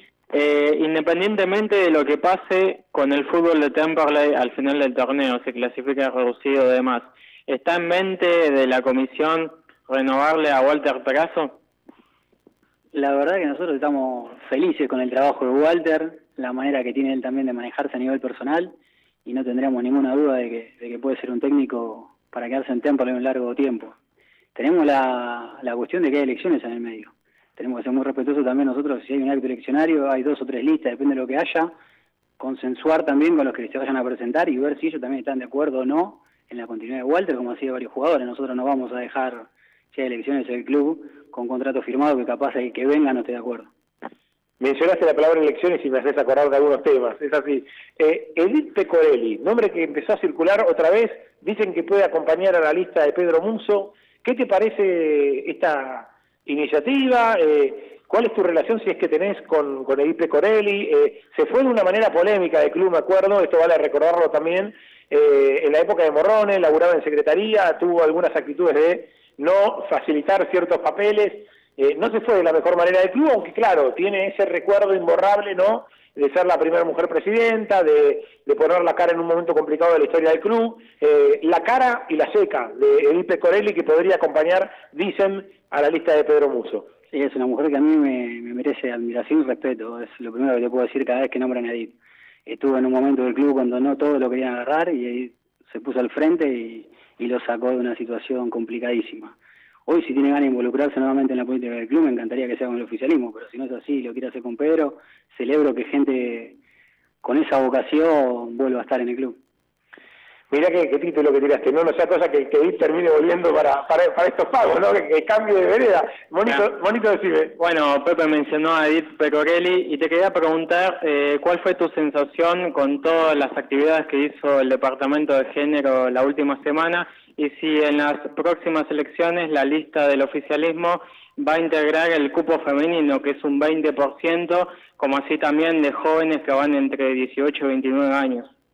Sí, son, son iniciativas que nosotros como comisión directiva tenemos que empezar a acompañar, empezar también a, descontracturar y, y que todo sea más natural y que el acompañamiento sea más genuino, más espontáneo y que no llame la atención tampoco el movimiento que se viene, porque tiene que ser algo que a todos nos, nos sea más, más sencillo. La verdad que sí, nosotros estamos abiertos para que acompañe quien sea, no importa, no importa el género, acá nosotros decimos que hay que tener capacidad, vocación y ganas de, de ayudar a Tempora, así que el que venga va a ser recibido y estaremos en eso y respetaremos también el, el cupo femenino, el cupo de, como vos decís, de edad, todo lo que haya que respetar.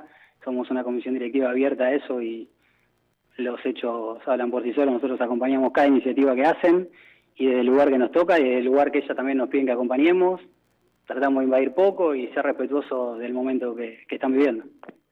Bueno, iba a hacer esa pregunta, pero el monito me la, me la robó. no, igual tenía otra pregunta más para hacer. Eh, bueno, eh, sabiendo que el oficialismo está, ah, hace tantos años eh, como siendo parte de la comisión, preguntarles a vos y a quienes integrarían la lista, cuáles serían los primeros proyectos que plantearían o qué deudas sienten que tienen pendientes, digo, ya son caras conocidas, ya estuvieron trabajando en el club, que les gustaría proponer para las elecciones. Sí, nosotros tenemos proyectos de máxima y también de mínima. Y nosotros venimos hablando hace mucho tiempo que el club necesita un predio, tanto para el fútbol amateur como el fútbol profesional. También somos conscientes de que las actividades se tienen que hacer en el club, que el sentido de pertenencia es otro cuando se juega acá que cuando se juega afuera. Estamos avanzando con eso para que el fútbol, el handball, el voleibol lo haga. A futuro sería hermoso que el hockey también pueda jugar en Temperley. Son esas las iniciativas que nosotros podemos proponer, pero tampoco vamos a decir vamos a hacer la cancha de hockey en dos años porque no sabemos si lo vamos a poder hacer. Sí decirles a todos que son los proyectos que nosotros tenemos y los proyectos que nos gustaría que en el club duren y por un tiempo se siga esa línea. Y después a nivel fútbol ser un equipo competitivo en Nacional B y el día que nos toque ascender poder dar ese salto otra vez y estabilizarnos en, en el fútbol de primera. Y si no, ser conscientes de que hoy somos un equipo importante en Nacional B y es una es una situación que Temple también tiene que valorar porque estuvo muchos años en otras categorías y hoy estando en el Nacional B a veces uno escucha críticas que dicen no nos olvidemos de dónde venimos, estamos bien y tenemos que estar mejor, eso no hay duda de que tenemos que estar mejor siempre y somos los, somos conscientes de eso y somos los primeros que quieren que pase. Pero también nosotros no vamos a hipotecar el club por intentar algo que si no se da, el club después es muy difícil que salga. Tenía una pregunta justo relacionada a esto, del oyente Eduardo Pese, pregunta eh, si tenés que cambiar algo o corregir algo de, de estos tres años de gestión, ¿qué, qué, qué cambiarías? Seguramente lo que no logramos es que, que se sume mucha más gente a trabajar. Esa es la crítica grande que hoy nosotros tenemos que hacer puertas para adentro. Nos haremos equivocado en algo porque no, no vemos tanta gente nueva queriendo dar una mano, sumándose a una comisión directiva, y eso en parte habla mal de nosotros. Nosotros tenemos que tener un club puertas abiertas, que es lo que hacemos. A cada uno que viene, nosotros lo recibimos, lo acompañamos en cada iniciativa, pero no vemos que sean tantos. Entonces nosotros, como vos decías hoy con los asados, capaz que con los campeonatos de truco, aunque no sea para recaudar, sino para unir y que la gente vea cómo se trabaja, que el que viene trabaja. Hay como un stand-by también en el tema de las peñas, ¿no? Esto lo marcaba yo, se lo he dicho a algunos integrantes de peñas, algunos lo tomaron a bien, otros se enojaron conmigo. Yo creo que después de un boom que hubo en algún momento donde aparecían peñas nuevas todos los días, eh, estamos como en una, meseta donde, sacando el aniversario de la Peña Echeverría que se hace todos los años el 24 de julio, y algún que otro evento muy aislado, prácticamente no hay nada, eh, y se, se ha entrado ¿no? como en una meseta hacia abajo, una tendencia de casi de desaparición de las peñas, cuando antes parecía que había peña nueva todos los días, ¿no? Quizá la peña de, de Ranieri, también la peña Lomas, que ha hecho algún evento, pero después, en general, eh, no es lo que era antes, ¿no? Donde parecía que permanentemente las peñas estaban generando cosas, ayudando a las disciplinas, eh, se entró como en una meseta que, que a mí por lo menos no, no me gusta, ¿no? Se lo he dicho a varios integrantes de, de peñas esto. Sí, lo tendrán que escuchar los integrantes de cada peña y hacer una autocrítica o no. Nosotros en comisión directiva tenemos integrantes de casi todas las peñas y también ellos son un grupo de contención para mucha gente que capaz que no viene al club y ellos vienen a la reunión de comisión directiva o, o transitan el club más que otros y son quienes también transmiten a- al resto de los integrantes de la peña cómo está el club, la actualidad del club.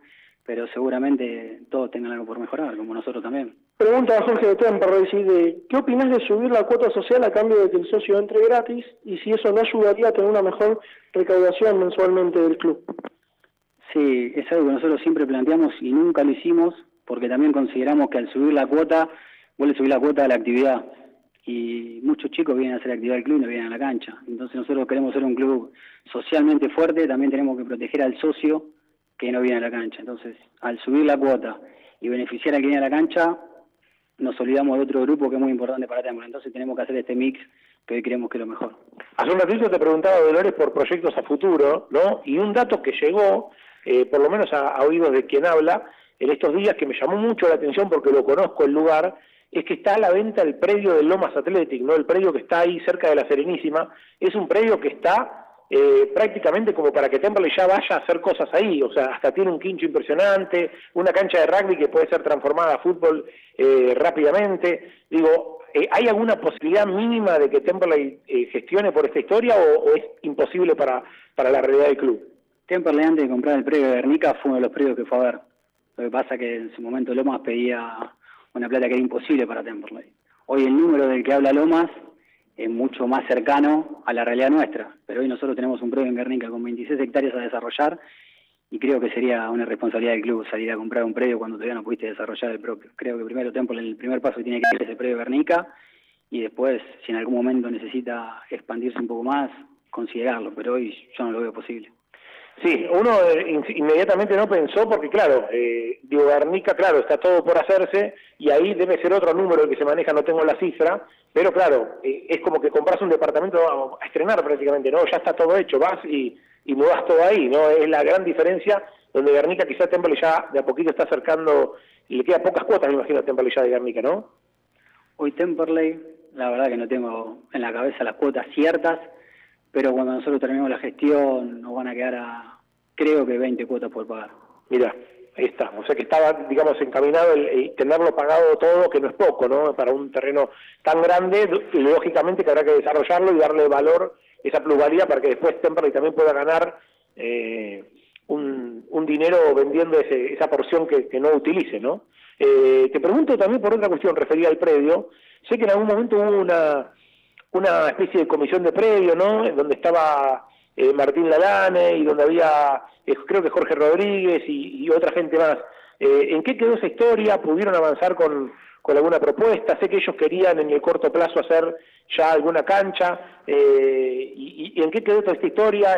Que, ¿Cuál es básicamente la, la idea? No, hay un grupo grande de socios que hoy no pertenecen a la comisión directiva y están trabajando en el desarrollo del proyecto del predio están dibujando distintas alternativas, ya sea con 3 hectáreas, con 26 hectáreas, y en base a eso ir puliendo las necesidades que el club tiene con respecto al fútbol, de parte de comisión directiva, como nombraste a Martín, está Jorge, está Germán, hay varios que están interesados en poder desarrollar el predio y se sigue trabajando en eso y como siempre decimos, una vez que el, que el proyecto esté terminado y el club pueda dar el primer paso en el predio, se va a hacer una asamblea de socios en la que el socio apruebe el proyecto y después acompañe. Por ahí ya lo habrás dicho, ahora hemos pasado por un montón de puntos en esta charla que, extensa. Roberto de San José pregunta si sigue habiendo superávit en el club. Sí, hoy el club no es un club deficitario. Basta con ver que los jugadores están al día, que los empleados están al día. Es un club que, que no tiene pérdida. Más mensajes, ¿eh? eh Bonito Acevedo primero con una pregunta, dígame. Sí, antes de que Gabriela Segui me mande un WhatsApp, la pregunta del cupo femenino también me lo había preguntado ella. Y te hago la siguiente pregunta. Eh, estamos hablando de Temperley, todo el tiempo de Temperley, pero yo quiero preguntarte, Martín, ¿cómo es tu relación fuera del club? ¿Hablas con otros presidentes? Eh, para nada, para establecer relaciones de, que te puedan ayudar en todo lo que tenga que ver en Temperley se te ha visto también en fotos con el intendente de Loma de Zamora. ¿Cómo es tu, eh, tu desempeño fuera del club? Nosotros, como siempre digo y soy repetitivo, eh, tenemos distintas áreas y cada uno se ocupa de, de lo suyo. Hoy eh, la verdad que en AFA estamos muy bien representados por Sergio Chanturco, que es quien nos, quien nos representa en AFA y es el que tiene contacto más cercano con distintos presidentes de la categoría y es quien trabaja también en eso, quien representa a Temple en AFA. Y después yo tengo una buena relación y cercana tanto con Guillermo Vinales como con Isarralde, cada vez que lo necesitamos están y acompañan el crecimiento del club, desde el lugar también que nosotros creemos que es el conveniente para Temple, sin politizarlo demasiado, pero sabiendo que somos un club importante de la zona y que el municipio cada vez que lo necesitamos está presente y nos da, nos da una mano importante. Bueno, mucha gente amiga mandando mensajes como Marcelito de San José, saludos a toda la banda del show, saludos a Martín, los estoy escuchando. Eh, y pregunta, claro, esto, ¿cuándo va a ser que, entremos directamente? Pregunta Marcelo de San José sin sacar bono. Dice, ¿cómo se podrá lograr esto? Eh, preguntaba Marcelo. Claro, es la duda de muchos socios, ¿no? Que pagan su, su bono cada partido, algunos sacan el abono anual, otros eh, pagan el bono a tribuna cada partido. Eh, ¿En algún momento hubo alguna propuesta de eh, socio institucional y socio tribuna, ¿no? Por decirlo de alguna manera, como para lograr que se pueda hacer algo por el estilo? Sí, en las últimas reuniones de socios también, en cada asamblea es algo que se plantea y como cada vez lo hice y lo vuelvo a hacer, convoco a todos los que tengan ganas de trabajar en Temperley y pensar ese proyecto porque no es fácil de implementar y siempre muchas veces piensa más que una, así que están todos invitados a, a laburar en esa idea y ver cómo la implementamos. Walter de Banfield pregunta, me atrasé con algunas cuotas, dice, por razones de, de, laburo y de fuerza mayor. ¿Existe todavía alguna moratoria? ¿Está vigente para regularizar mi situación y que se acomode a mi bolsillo? Abrazo, dice Walter de Banfield. Sí, que se comunique con el departamento de socios y le van a dar alguna solución. Bueno, una, una pregunta un poco esperanzadora, digo, hoy en, en Temperley se respira una cierta ilusión, ¿no?, de si se puede dar ese salto del ascenso preguntarte vos como actual presidente, más allá de lo que pase en las próximas elecciones, si crees que el club estructuralmente está preparado para dar ese salto con todo lo que implica no subir de categoría en caso de que eso eh, pudiese suceder. Sí, estructuralmente estamos preparados y mejor que en su momento cuando, cuando ya estuvimos en, en la máxima categoría. Lo que nosotros estamos convencidos como dirigentes es que no hay que hipotecar la vida social del club y el club por mantener una categoría. Nosotros tenemos que aprovechar cada oportunidad que tiene Temperley para crecer y para cada día ser más sólidos. Entonces sí, hoy estamos preparados para hacerlo, como ya lo hicimos en su momento, pero también tenemos que ser conscientes de que nos falta mucho cimiento para, para poder quedarnos y tener lo que todos queremos, una estabilidad en primera división cómoda y con un club creciendo también a la par. Fabián, el tío Enzo Sala, que siempre nos escucha, dice, lo quiero felicitar a Vila, dice, por las condiciones en las que se encuentra el club, lo digo con fundamento ya que acompaño a mi otro sobrino, Emanuel Salas, hermano de Enzo, a otras instituciones a jugar amistosos y no están ni a los talones de Templo. Dice, Templo dice ejemplar en las condiciones en las que se encuentra, muchas gracias.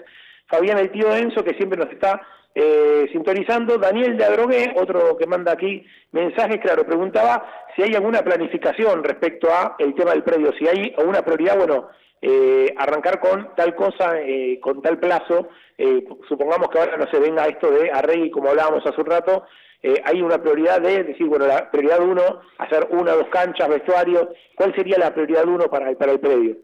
La primera etapa que nosotros tenemos planteada es poder mudar el fútbol amateur al predio Guernica. Esa es la iniciativa que nosotros queremos y el primer paso que queremos dar en el predio. Porque las condiciones y es todo más sencillo de realizar que, que mudar el fútbol de primera. Eh, acá otro mensajito, dice Gustavo El Gallego de Montegrande, ¿habrá Copa Argentina en el Benayer este año?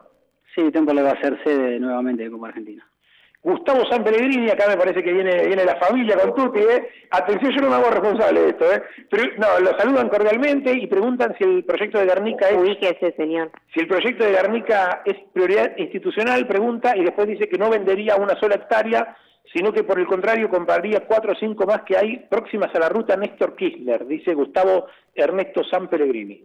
Está perfecto, por eso toda decisión que nosotros vayamos a tomar en un predio de esa magnitud y, y un proyecto tan importante para Tempo le va a ser una asamblea de socios, así que Gustavo va a poder venir y participar y se lo va a escuchar como a todos. Eh, dice Rubén de San José, bueno, esta es una, una consulta en general, no tanto para el presidente, dice que tendría que jugarse el fútbol porque los jugadores están protegidos, concentran en los mejores médicos, eh, hoteles tienen los mejores médicos, etcétera, no como nosotros que tenemos que viajar en el tren Roca, dice Rubén de San José. Hay algo que está claro, no, no, es, no es fácil, tampoco para los jugadores, por lo menos en el mundo del ascenso lo hemos visto no, o, se piensan que para los jugadores de la primera D o la primera C es fácil estar jugando fútbol y encima al mismo tiempo tienen que ir a trabajar porque tienen otro laburo, porque el fútbol de la primera D sabemos que es casi amateur, porque el de la primera C prácticamente que es un mitad y mitad y, y va variando la cosa. Es difícil, yo creo que está bien tomada la decisión de, de frenar el fútbol, porque así como influye en el laburo de los jugadores, también influye en, en- nosotros, porque a nosotros nos han prohibido, por cuestiones de, de- de poder cubrir esto, de proteger al, al que va a trabajar, no hemos podido ir de visitante, y también se nos, se nos trataría, se nos trata de proteger acá, por el hecho por ahí de reducirnos también un poco la cantidad de, de ingresos al periodismo, y es difícil, es- son decisiones difíciles las que se está tomando de cara a nivel social en lo nacional. La verdad que hemos extendido un poquito más de lo planificado la charla. Le había dicho media horita yo a Martín Vila, eh, casi, casi, casi hora y veinte que lo tenemos sentado acá con nosotros. Eh, agradecerle la gentileza, nos va a quedar a nosotros un ratito más de programa para charlar un poquito del gasolero, de lo que fue el equipo frente a estudiantes y lo que vendrá, ¿no? De ahora en adelante ya con la noticia que está dando vuelta en todos lados de que se suspende el fútbol, habrá tiempo para que la pedazoneta, como dicen algunos de las redes, siga laburando y preparándose pa- para la recta final del campeonato, Bonito. Sí, me deja hacerle la última pregunta a Martín Vila, más que nada informativa de cuándo se queda la fecha de las elecciones y cuándo van a presentar las listas, se tienen que presentar las listas. Estatutariamente tiene que ser la primera o segunda semana de junio las elecciones y ahora los primeros días de abril se convoca a través de un edicto a las agrupaciones que van a participar. Y la última que hago también en relación a este tema es, eh, ¿hay algún eh, alguna reunión próxima que pueda llegar a haber? Pregunto, por ejemplo, porque eh, sé que no, Diego Molea, ¿no? que, es un nombre importante del club, eh, que Jorge Colas también, que ahora no está en el fútbol, pero sí, siempre sigue vinculado dando una mano. Son gente que suele ¿no? Eh, armar eh, este tipo de- de cuestiones para para empezar a, pulir una futura lista. Digo, va a haber una reunión en, en breve. Eh, pienso en nombres, ¿no? Que andan dando vueltas. Uno no sabe a esta altura si, por ejemplo, eh, Lewin va a estar en, en el oficialismo o no, si Bañasco va a estar como ahora en el oficialismo o si va a estar enfrente. Digo, eh, ¿esto crees cuándo se puede llegar a estar resolviendo? Toda esta historia, esta famosa rosca eleccionaria, como le dicen en el barrio. Yo estoy ajeno a la rosca eleccionaria, te soy sincero. Y no creo que tengamos que, que estar en elecciones para convocar a una reunión y, y que todos los que tienen ganas de trabajar en Temperley trabajen. Yo tengo relación con todo lo que vos nombraste y hablo habitualmente con, casi todos. Entonces no necesito que haya elecciones en el club para juntarme y preguntarle a cada uno qué quiere hacer, porque sinceramente sé lo que cada uno quiere, que es lo mejor para Temperley y no tengo dudas de que todos van a acompañar una lista de oficialismo en la que cada uno tenga su lugar y pueda participar del lugar que tenga ganas, porque acá cuanto más seamos, más fácil va a ser para todos. Así que no, no, yo no planteo ese escenario que vos me estás diciendo de Carnal en una lista, Jorge en otra, Walter en otra. No creo que sea posible para Temple. Eso tampoco sería posible para, para nosotros. Te lo dije eh, en aquella elección, me acuerdo, ¿no? Cuando convocamos a las listas, vino la lista de Pedro Munzo, vino tu lista. Te lo dije en aquella campaña, en aquella elección, y te lo vuelvo a decir ahora. Creo que sos una figura que, que lejos de desunir, une, eh, y por eso eh, mi, inquietud, ¿no? Por saber si en algún momento efectivamente eh, se unen los planetas para que todas estas personas trabajen todas unidas por Temperley y no haya cuatro listas con tanto relleno, como digo yo, ¿no? En Temperley son pocas las personas y me parece que cuanto menos listas haya, mejor van a estar conformadas. Esta es una opinión personal. Y la, la última que te hago es, eh, ¿hay Vila 2020, hay candidatura de Vila o, todavía no está definido esto y, vas a esperar la opinión tuya de, digo, del, resto de los pares, de, de Diego, de Yanturco, Tomazón, etcétera? Comparto, comparto tu opinión de lo que estás diciendo. Y hace ocho años que trabajamos todos juntos, no veo por qué no podríamos trabajar dos años más todos juntos. No, no pasó nada entre nosotros como para decir hay cuatro listas, no, no pasó nada de eso. Entonces, todo lo que se escucha son rumores, son comentarios, que está bien, no sé quién nos instala o no, le debe servir, pero nosotros como comisión directiva no tuvimos ningún problema entre nosotros como para, para poder pensar que, que cada uno quiere ir por otro lado distinto. Vamos a seguir trabajando igual y de la única manera que el oficialismo pueda seguir trabajando es que estemos todos juntos. Turco me dice que no se pone nunca camisa. Usted que hoy se puso camisa para venir al programa, capaz que tiene que ver con eso, con que puede ser candidato de nuevo. No, para no quedar atrás de Yanturco, que anda siempre con camisa y quería por lo menos emparejar en ese nivel. Martín, te agradezco la, la gentileza y la amabilidad. ¿eh? Gracias a ustedes. Ahí está, Martín Vila, el presidente del Club Atlético Temple, respondiendo a todo. ¿eh? Incluso, A todo, no le atajó a nada hoy. Sí, señor, incluso cada una de las preguntas que fue llegando de oyentes al WhatsApp, al Twitter, al Instagram, se fueron haciendo muchísimas preguntas eh, que se pudieron charlar con él. Eh, si les parece, compañeros y compañeras, hacemos una pausa y después de la misma venimos un poquito con el tema futbolero. Vamos a contar algunas cositas del entrenamiento. Estuve charlando con algunos jugadores, postura del plantel de Temperley con respecto a esta historia del coronavirus. Les voy a contar un poquito después de la pausa.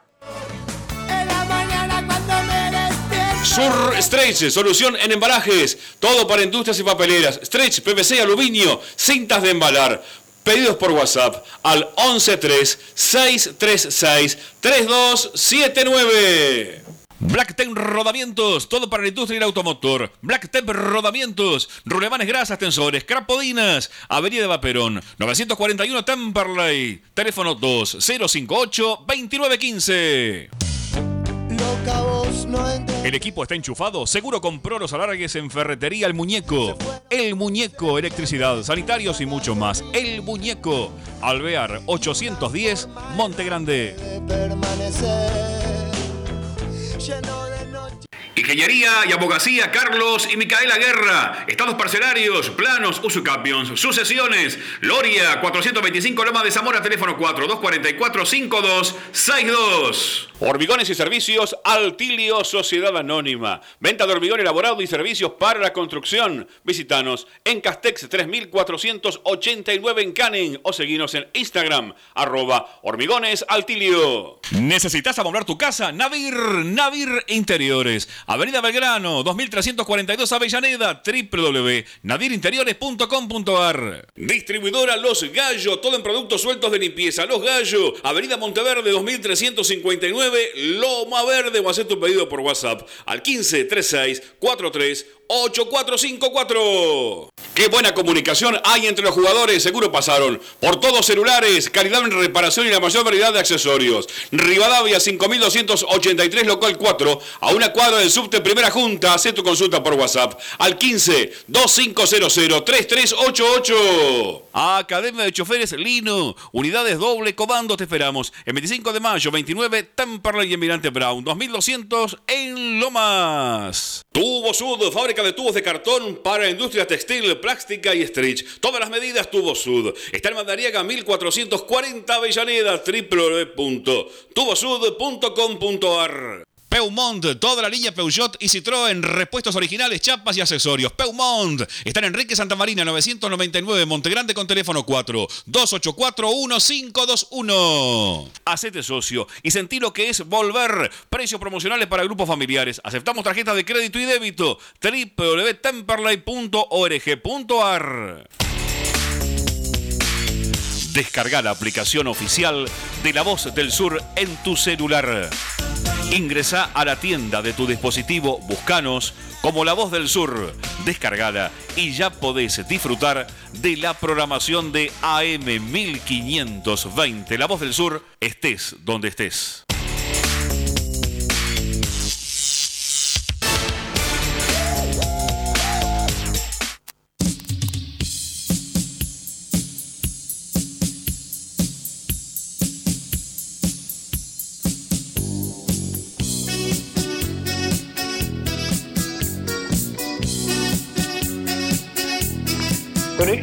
Detonado mi celular de preguntas para Vila, que algunas quedaron sin hacer, lógicamente, porque llegan sobre la hora, porque llegan ahora, porque están entrando recién ahora.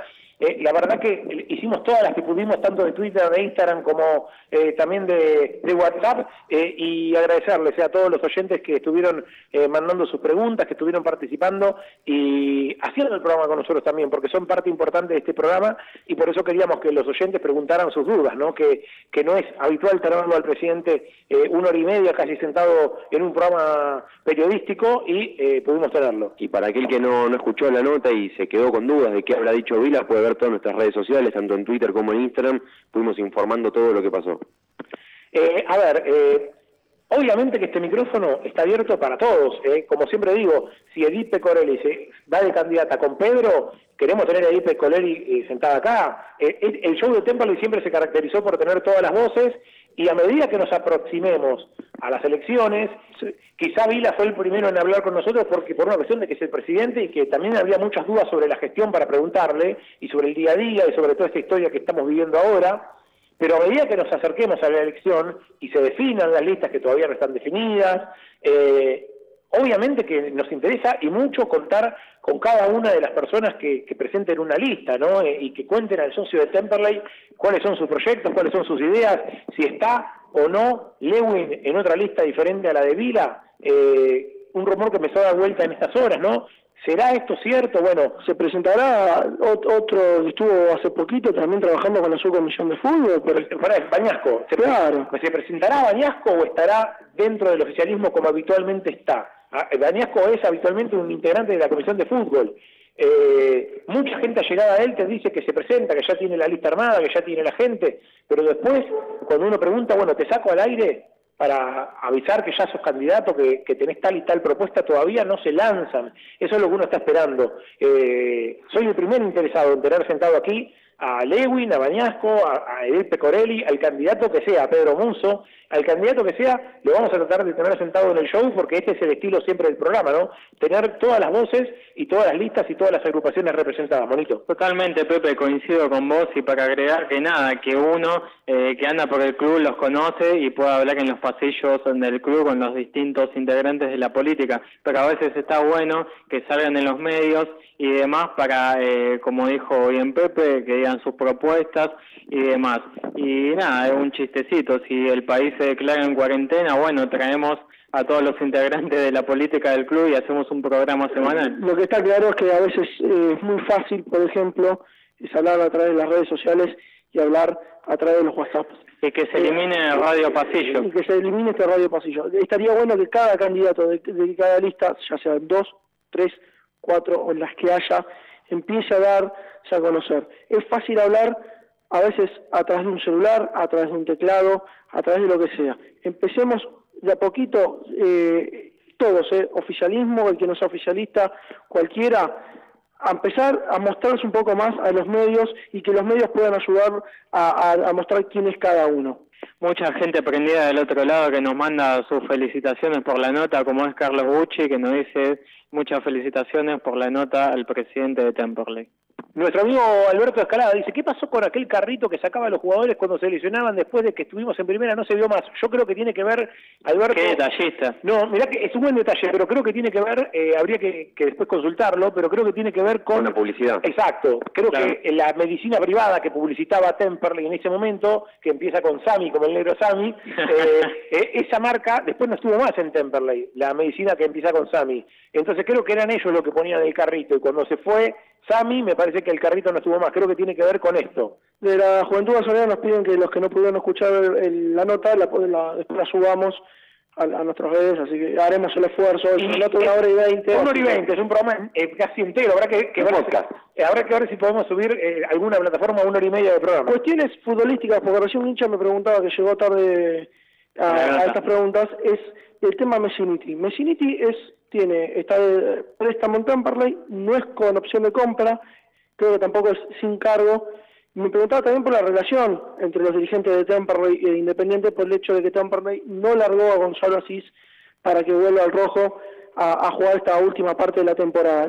Por lo que me decía recién fuera del aire Martín Vila, el presidente del club, es que la relación está bien con los, está bien con los dirigentes de Independiente y que si Temperley quisiera renovar un préstamo del jugador Nicolás Messiniti puede hacerlo con total tranquilidad. Veremos qué pasa con Messiniti, ¿no? si tiene también ofertas de otros lados, de afuera, sobre todo es, es complicado competir para los clubes de ascenso con las ofertas de primera y de afuera, ¿no? Veremos primero si Temperley haciendo o no, y después si, si, ascendés capaz que es más fácil retener a Messiniti porque claro, eh, ascendiste y el jugador se quiere quedar en primera, se quiere mostrar, pero si no ascendés y el tipo tiene ofertas del propio Independiente o de cualquier club de Superliga o del exterior, se hace realmente muy difícil. Saludo para Alejandra de Luis Guillón, que dice, escuchando el programa de mi relator preferido. Mira, eso porque no me escuchó cantar todavía, si no ya dejo de ser su relator preferido. No, el Bambino Pons de Temperley. No, por favor, pero los cantos no.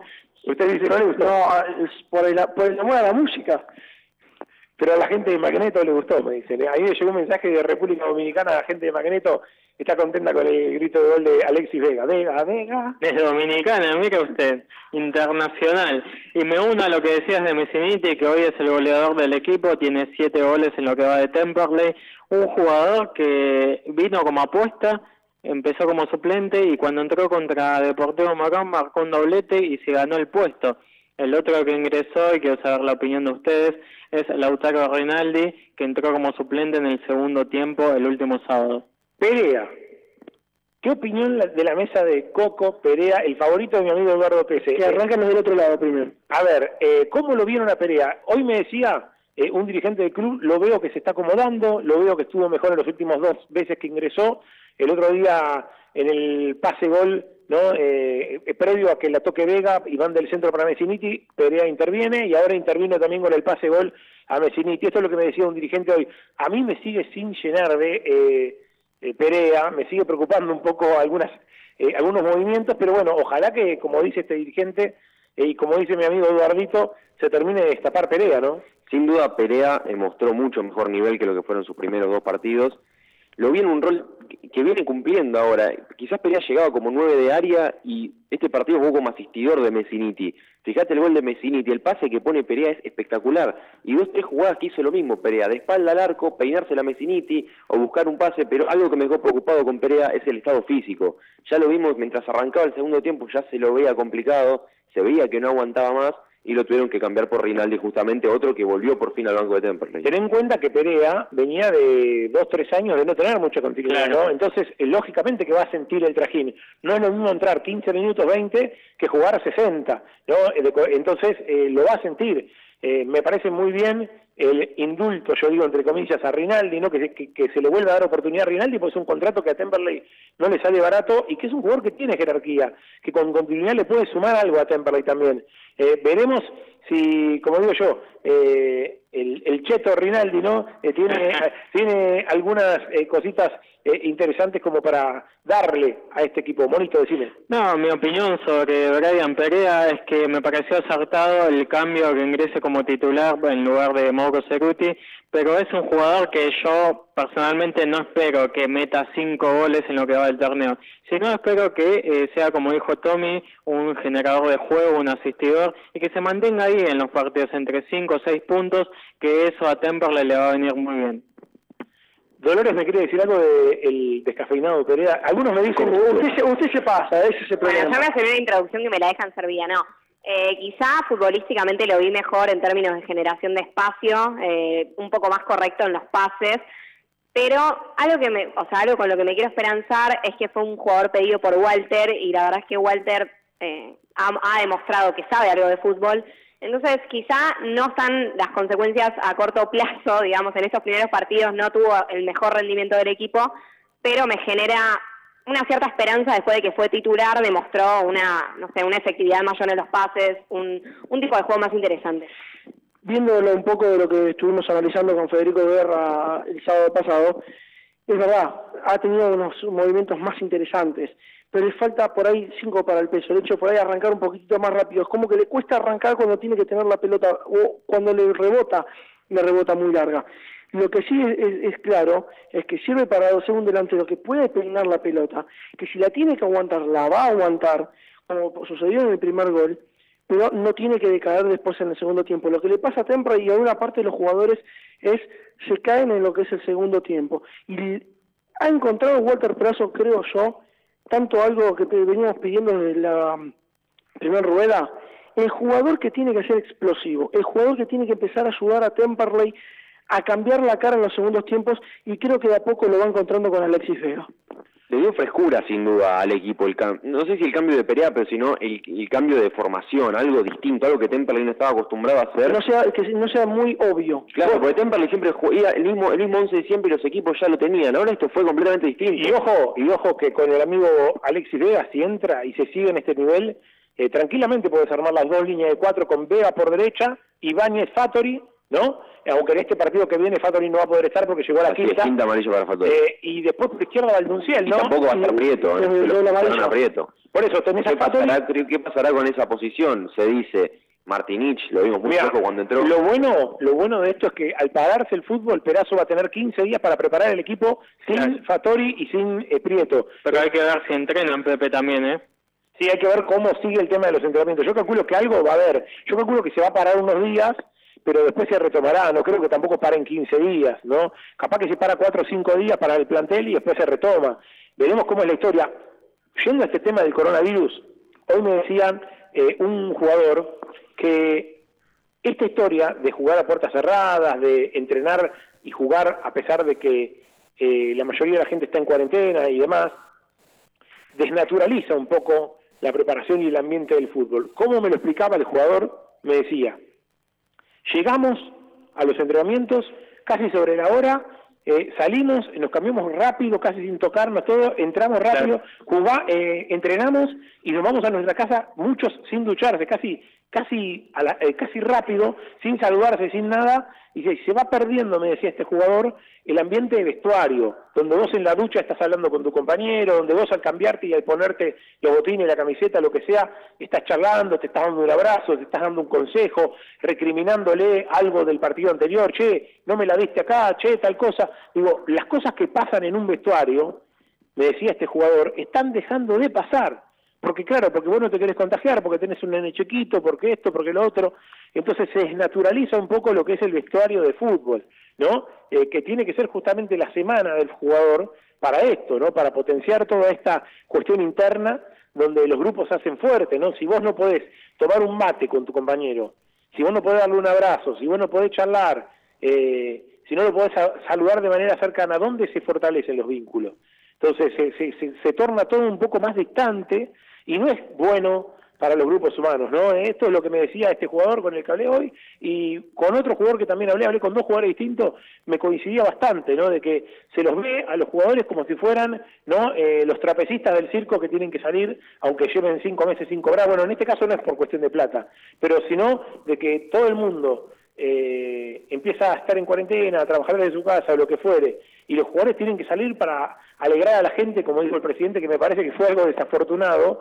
Eh, creo que estuvo muy bien en Los general. abonos de circo. Sí, en general en, en su discurso estuvo bastante correcto, ¿no? Creo que coincido con, con Alberto, con el presidente, en el tema de no entrar en la psicosis, en, en todos ser conscientes y todos aportar su grano de arena con respecto a este tema, pero no estuvo eh, afortunada la frase de eh, listo, muchachos, queremos fútbol gratis y que jueguen igual porque hay que darle algo a la gente. E- En eso, me parece, en eso último, creo que falló un poco la, la cosa, la, la, la órbita. Saliendo un poquito de lo que es el tema coronavirus, porque si no parece un programa del coronavirus y no del show de Temperley, hay que analizar un poquito también los resultados que se han dado en esta fecha y que, que está terminando, por lo menos en la zona 1, está terminando el día de hoy con el partido agropecuario que le gana 1-0 a Barraca Central con gol de Niño a los 12 minutos. Analizando un poquito las, la- lo que son los resultados, Estudiante de Río Cuarto se trajo flor de punto de Santiago del Estero, por ejemplo. Ferro no pudo con uno a Chicago que dio una, mostró una mejor cara en relación a los últimos partidos. Atlanta no pudo pasar del cero con Brown Puerto Madryn. San Martín en San Juan, siendo local, no le pudo ganar a un Morón que viene en levantada. Y Belgrano parecía que venía en levantada y dos empates lo hacen estancar. Pero ¿qué es lo que pasa con Belgrano? Jugó contra Platense, un Platense que venía creo que de cuatro derrotas consecutivas y que vuelve a sumar un punto después de un buen tiempo. Con el Chucho Liop como técnico, ¿no? Sí, técnico como técnico que plantea un 4-2-4, Y última, Agropecuario le está ganando ahora 1 a 0 a Barracas, 40 minutos del primer tiempo. No me asusta mucho agropecuario, insisto con esto. Lo dije en el chat de los amigos del show de Temperley, donde hay muchos oyentes amigos. Eh, ¿Cómo comieron el viernes? Sí, señor, de primera, ahí en la casa del amigo Vasco, eh, en la zona ahí de, de Almirante Brown y Cangallo, ahí pleno centro de Temperley. Yo le decía que me parece que es bueno, vos ves la otra zona y hay dos cucos que son, uno cuco por potencia, como es San Martín de Tucumán, por potencia, por gente, por puntos que sacó, y otro cuco por acomodo, que es DF, ¿no? Defensores de Belgrano, porque se tira uno de DF es penal, ¿no? En la otra zona también está Riestra, se tira uno de Riestra, pum, penal. Entonces, en la zona de Temperley, gracias a Dios, no está pasando eso. Entonces, los grandes cucos que estaban en la previa, yo me acuerdo cuando tuvimos el sorteo del fixture desde AFA, con Gómez Batista en este micrófono dijimos que los grandes cucos de la zona eran Belgrano de Córdoba, Tigre, eh, no, no, en la otra zona, pero en la zona de Tempra dijimos que eran Belgrano de Córdoba, San Martín de San Juan y Barracas. Barracas por el acomodo del Chiquitapia y Belgrano y San Juan porque venían de primera. No pasó nada de esto. Entonces, Yo le sumo Platense. bueno, y Platense, exacto. Todos los que hoy están peleando el campeonato, desde Atlanta, estudiantes de Buenos Aires, estudiantes de Río Cuarto, mismo Temperley que está cuarto, Morón, Ferro, son todos mortales, como Temperley. tienen buenos y malos partidos. Entonces, eso es lo que hace que uno se ilusione. Si yo viera que empiezan a cobrar todo penal para Belgrano, penal para Belgrano, penal para Belgrano, penal para Atlanta, penal para Atlanta, te bajoneas un poco. Tengo un amigo mío de Sarmiento del Junín, hincha de Junín, que está en la otra zona y me dice, ya está, no ascendemos ni por casualidad. Entre DF, Riestra y Tucumán no tenemos chance, me decía el hincha de Junín. Bueno, Tucumán el otro día cayó con uno de los que iban últimos en la tabla, o sea, jugó, jugó con Brown, eh, San Martín y Tucumán y perdió. Y me dijeron que el, el arbitraje no lo ayudó mucho a los tucumanos. No, no, para nada. Por eso, entonces, en la zona de Temple no está pasando esto, gracias a Dios, y da la sensación de que es una pelea un poco más pareja. A mí, como hincha de Temperley, como fanático que soy, que miramos el resultado, que Facu nos canta los goles minuto a minuto en el WhatsApp, yo le digo...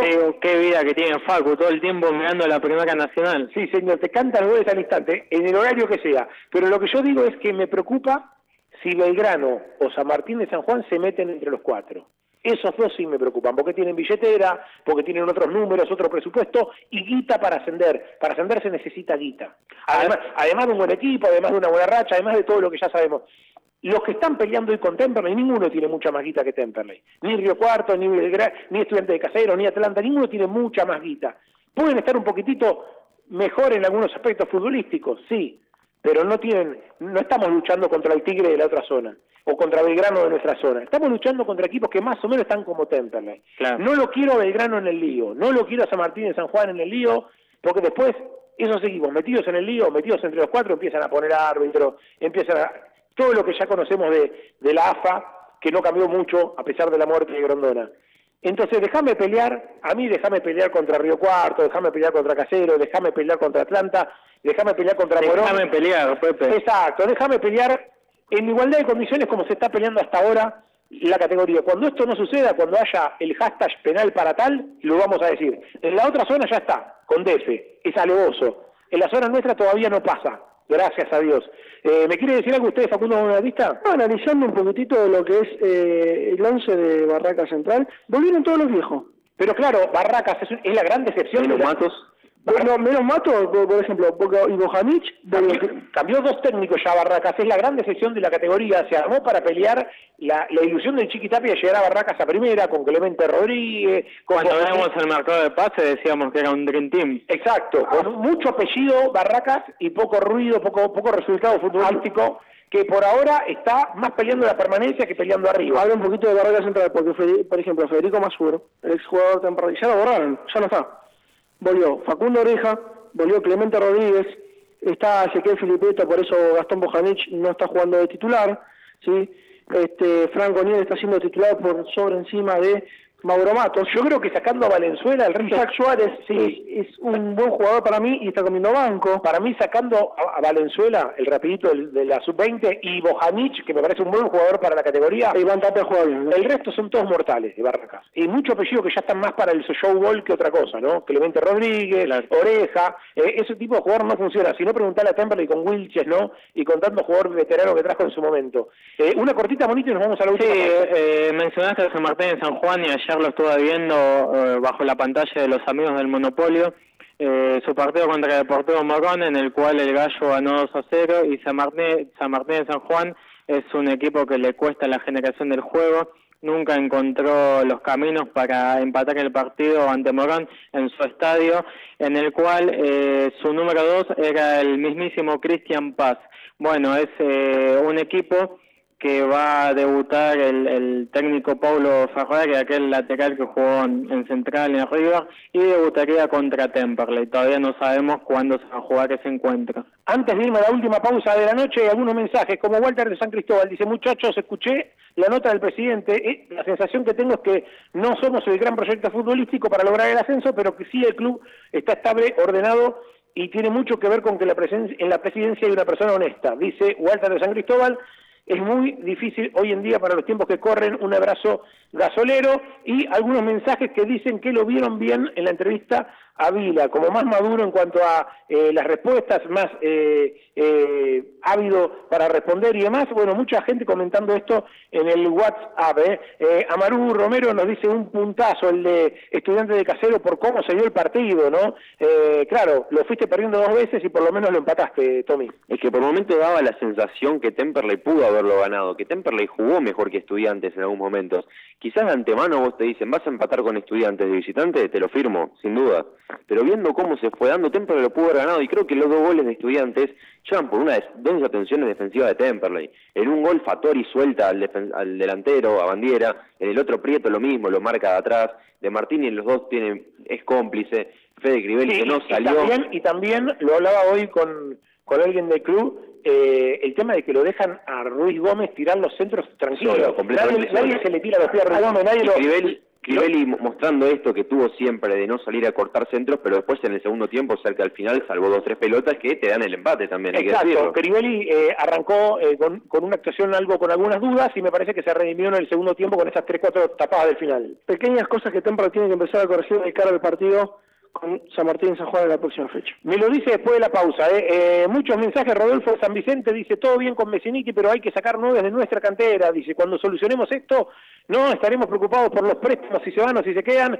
Y dice Rodo Garibaldi de San Vicente que Perea va a ser una carta en el reducido. Este parate le va a venir bien para terminar de acomodarse. Eh, ahí está Rodo Garibaldi. Un saludo para él. Pausa, última de la noche y venimos para el cierre. Dale. La Panche, las mejores hamburguesas y lobitos de zona sur. Visita nuestro local en Hipólito Yrigoyen 10.098 o búscanos en Facebook e Instagram. La Panche de Temperley. Vieja esquina, la esquina más tradicional de Temperley. Vieja esquina, la más rica cafetería, pizzas, carnes, pastas y sus exquisitos platos. Vieja esquina, Mex y Avellaneda. Gestoría Sol Seguros. Trámites de registro automotor, impositivos municipales y de la propiedad. Gestoría Sol, 39 años de experiencia. Gestoría Sol, Luzuriaga 55 Lavallol, teléfono 4298 8507.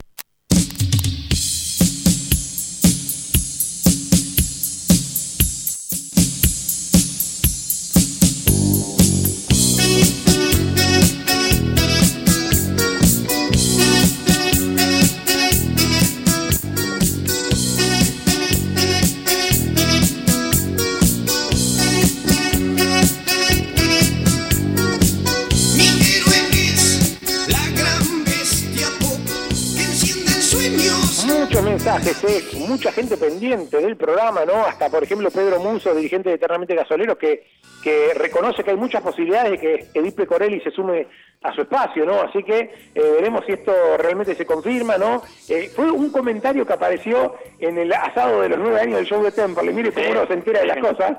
Y eh, ahora, claro, se empieza a, a- no sé si a confirmar, pero sí por lo menos da a entender Pedro Muso, dirigente de Eternamente Gasoleros, que esto es una posibilidad concreta de que Pecorelli se sume a su espacio, a su lista y vaya, no sé si candidata a presidenta o a vice, veremos eh, o, o en qué puesto se suma la expresidenta de Temperley a competir en la arena política eh, allá por el mes de junio.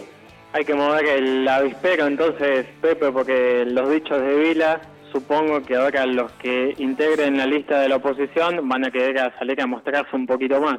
A mí me llama mucho la atención el rumor de Lewin, ¿no? Porque las, las últimas veces que pude hablar con Hernán, eh, hará hace un par de meses, ¿no? Eh, él me decía que no, no tenía la intención concreta, por lo menos de encabezar un cargo importante eh, en el club, ¿no? De que estaba tranquilo con, con su bar, que, que en la zona de Lomas, con deportes en Lomas, que está manejando el municipio, los deportes del municipio de Lomas. Y veremos qué pasa, ¿no? Está claro que Temperley también es una gran vidriera para todos, ¿eh? para Lewin, para Avila, para eh, el que sea, para Bañasco, el que, el que se vaya a postular, el club es una gran vidriera eh, y si hoy Lewin está en Deportes de Lomas es porque también por lo que hizo en Temperley, ¿no? Esto está claro. Entonces, veremos cómo se, se resuelven estas historias y se termina presentando Le- Lewin contra la comisión actual me llamaría mucho la atención, ¿no? Porque fue parte de esta comisión, más allá de que eh, ha mostrado ciertas disidencias en algunos aspectos, en las redes sociales ha hecho en Twitter sobre todo un par de comentarios, ¿no? Como, como difiriendo con algunas cuestiones. Veremos qué pasa. Sería una gran sorpresa, por lo menos para mí, que Lewin vaya con lista propia en contra de Vila, Yanturco, etcétera. Mucho rum rum, pocas cosas cre- creíbles últimamente para mí en el mundo de lo que es nivel política. Falta, falta quizás, yo creo que de acá un mes va a haber un, un escenario un poco más concreto porque nadie, Claro. nadie va a dar a conocer su lista eh, 10 días antes. Y cómo le va el fútbol también. Y una cosa para remarcarle a la- a la- al oficialismo, cosa que se le tuvo que haber remarcado en las últimas elecciones, lo que es tema de balance general que esté antes, que esté antes de las elecciones y no imprimirlo en el día previo, porque eso la verdad no no no es el buena estatuto imagen. debe estar 10 Claro, el días el antes del balance presentado. Yo creo, yo creo que si hoy uno hace un balance así rápido, y ya nos estamos yendo casi nos queda nada de programa, creo que el gran mérito de, de Vila es mantener un cierto orden ¿no? Eh, eh, en el club. En este aspecto, un Temperley que hoy está qui- quizá pisando más firme en el Nacional, ¿no? que no, no agarró el efecto tobogán, que teníamos todos mucho miedo cuando bajamos de primera, asentado en la categoría, pero eh, la deuda pendiente es claramente el tema obras, ¿no? Eh, creo que eh, se esperaba muchísimo más cuando hubo elecciones, cuando la gente puso su voto, se esperaba muchísimo más, ¿no? Lo que me decían algunos socios en el asado del otro día, se esperaba el predio ya tenerlo inaugurado, el gimnasio ya encaminado o, o por lo menos ya inaugurado, o mismo algunos hasta soñaban con palcos, un montón de cosas que un poco por la realidad económica del país y otro poco también por cuestiones de gestión, eh, fueron casi irrealizables, ¿no? Ojalá que eh, cuando termine la, la comisión actual, allá por el mes de, de junio, fines de mayo, ya por lo menos eh, esté encaminado o casi inaugurado este gimnasio que es tan importante para la disciplina del club eh, y que, como me decía el amigo Gustavo Berca, que está con el handball del club, amigo nuestro del show de Temperley, que los pibes tienen que poner de su bolsillo, los padres, para alquilar eh, un gimnasio para que los pibes jueguen, es una locura, ¿no? Creo que ojalá que Temperley pueda solucionar estas cuestiones que parecen chiquitas, que la gente, el que mira el fútbol día a día no las ve, pero que nos van a hacer un club mucho más grande cuando estas actividades, estas disciplinas hagan de local en el gimnasio.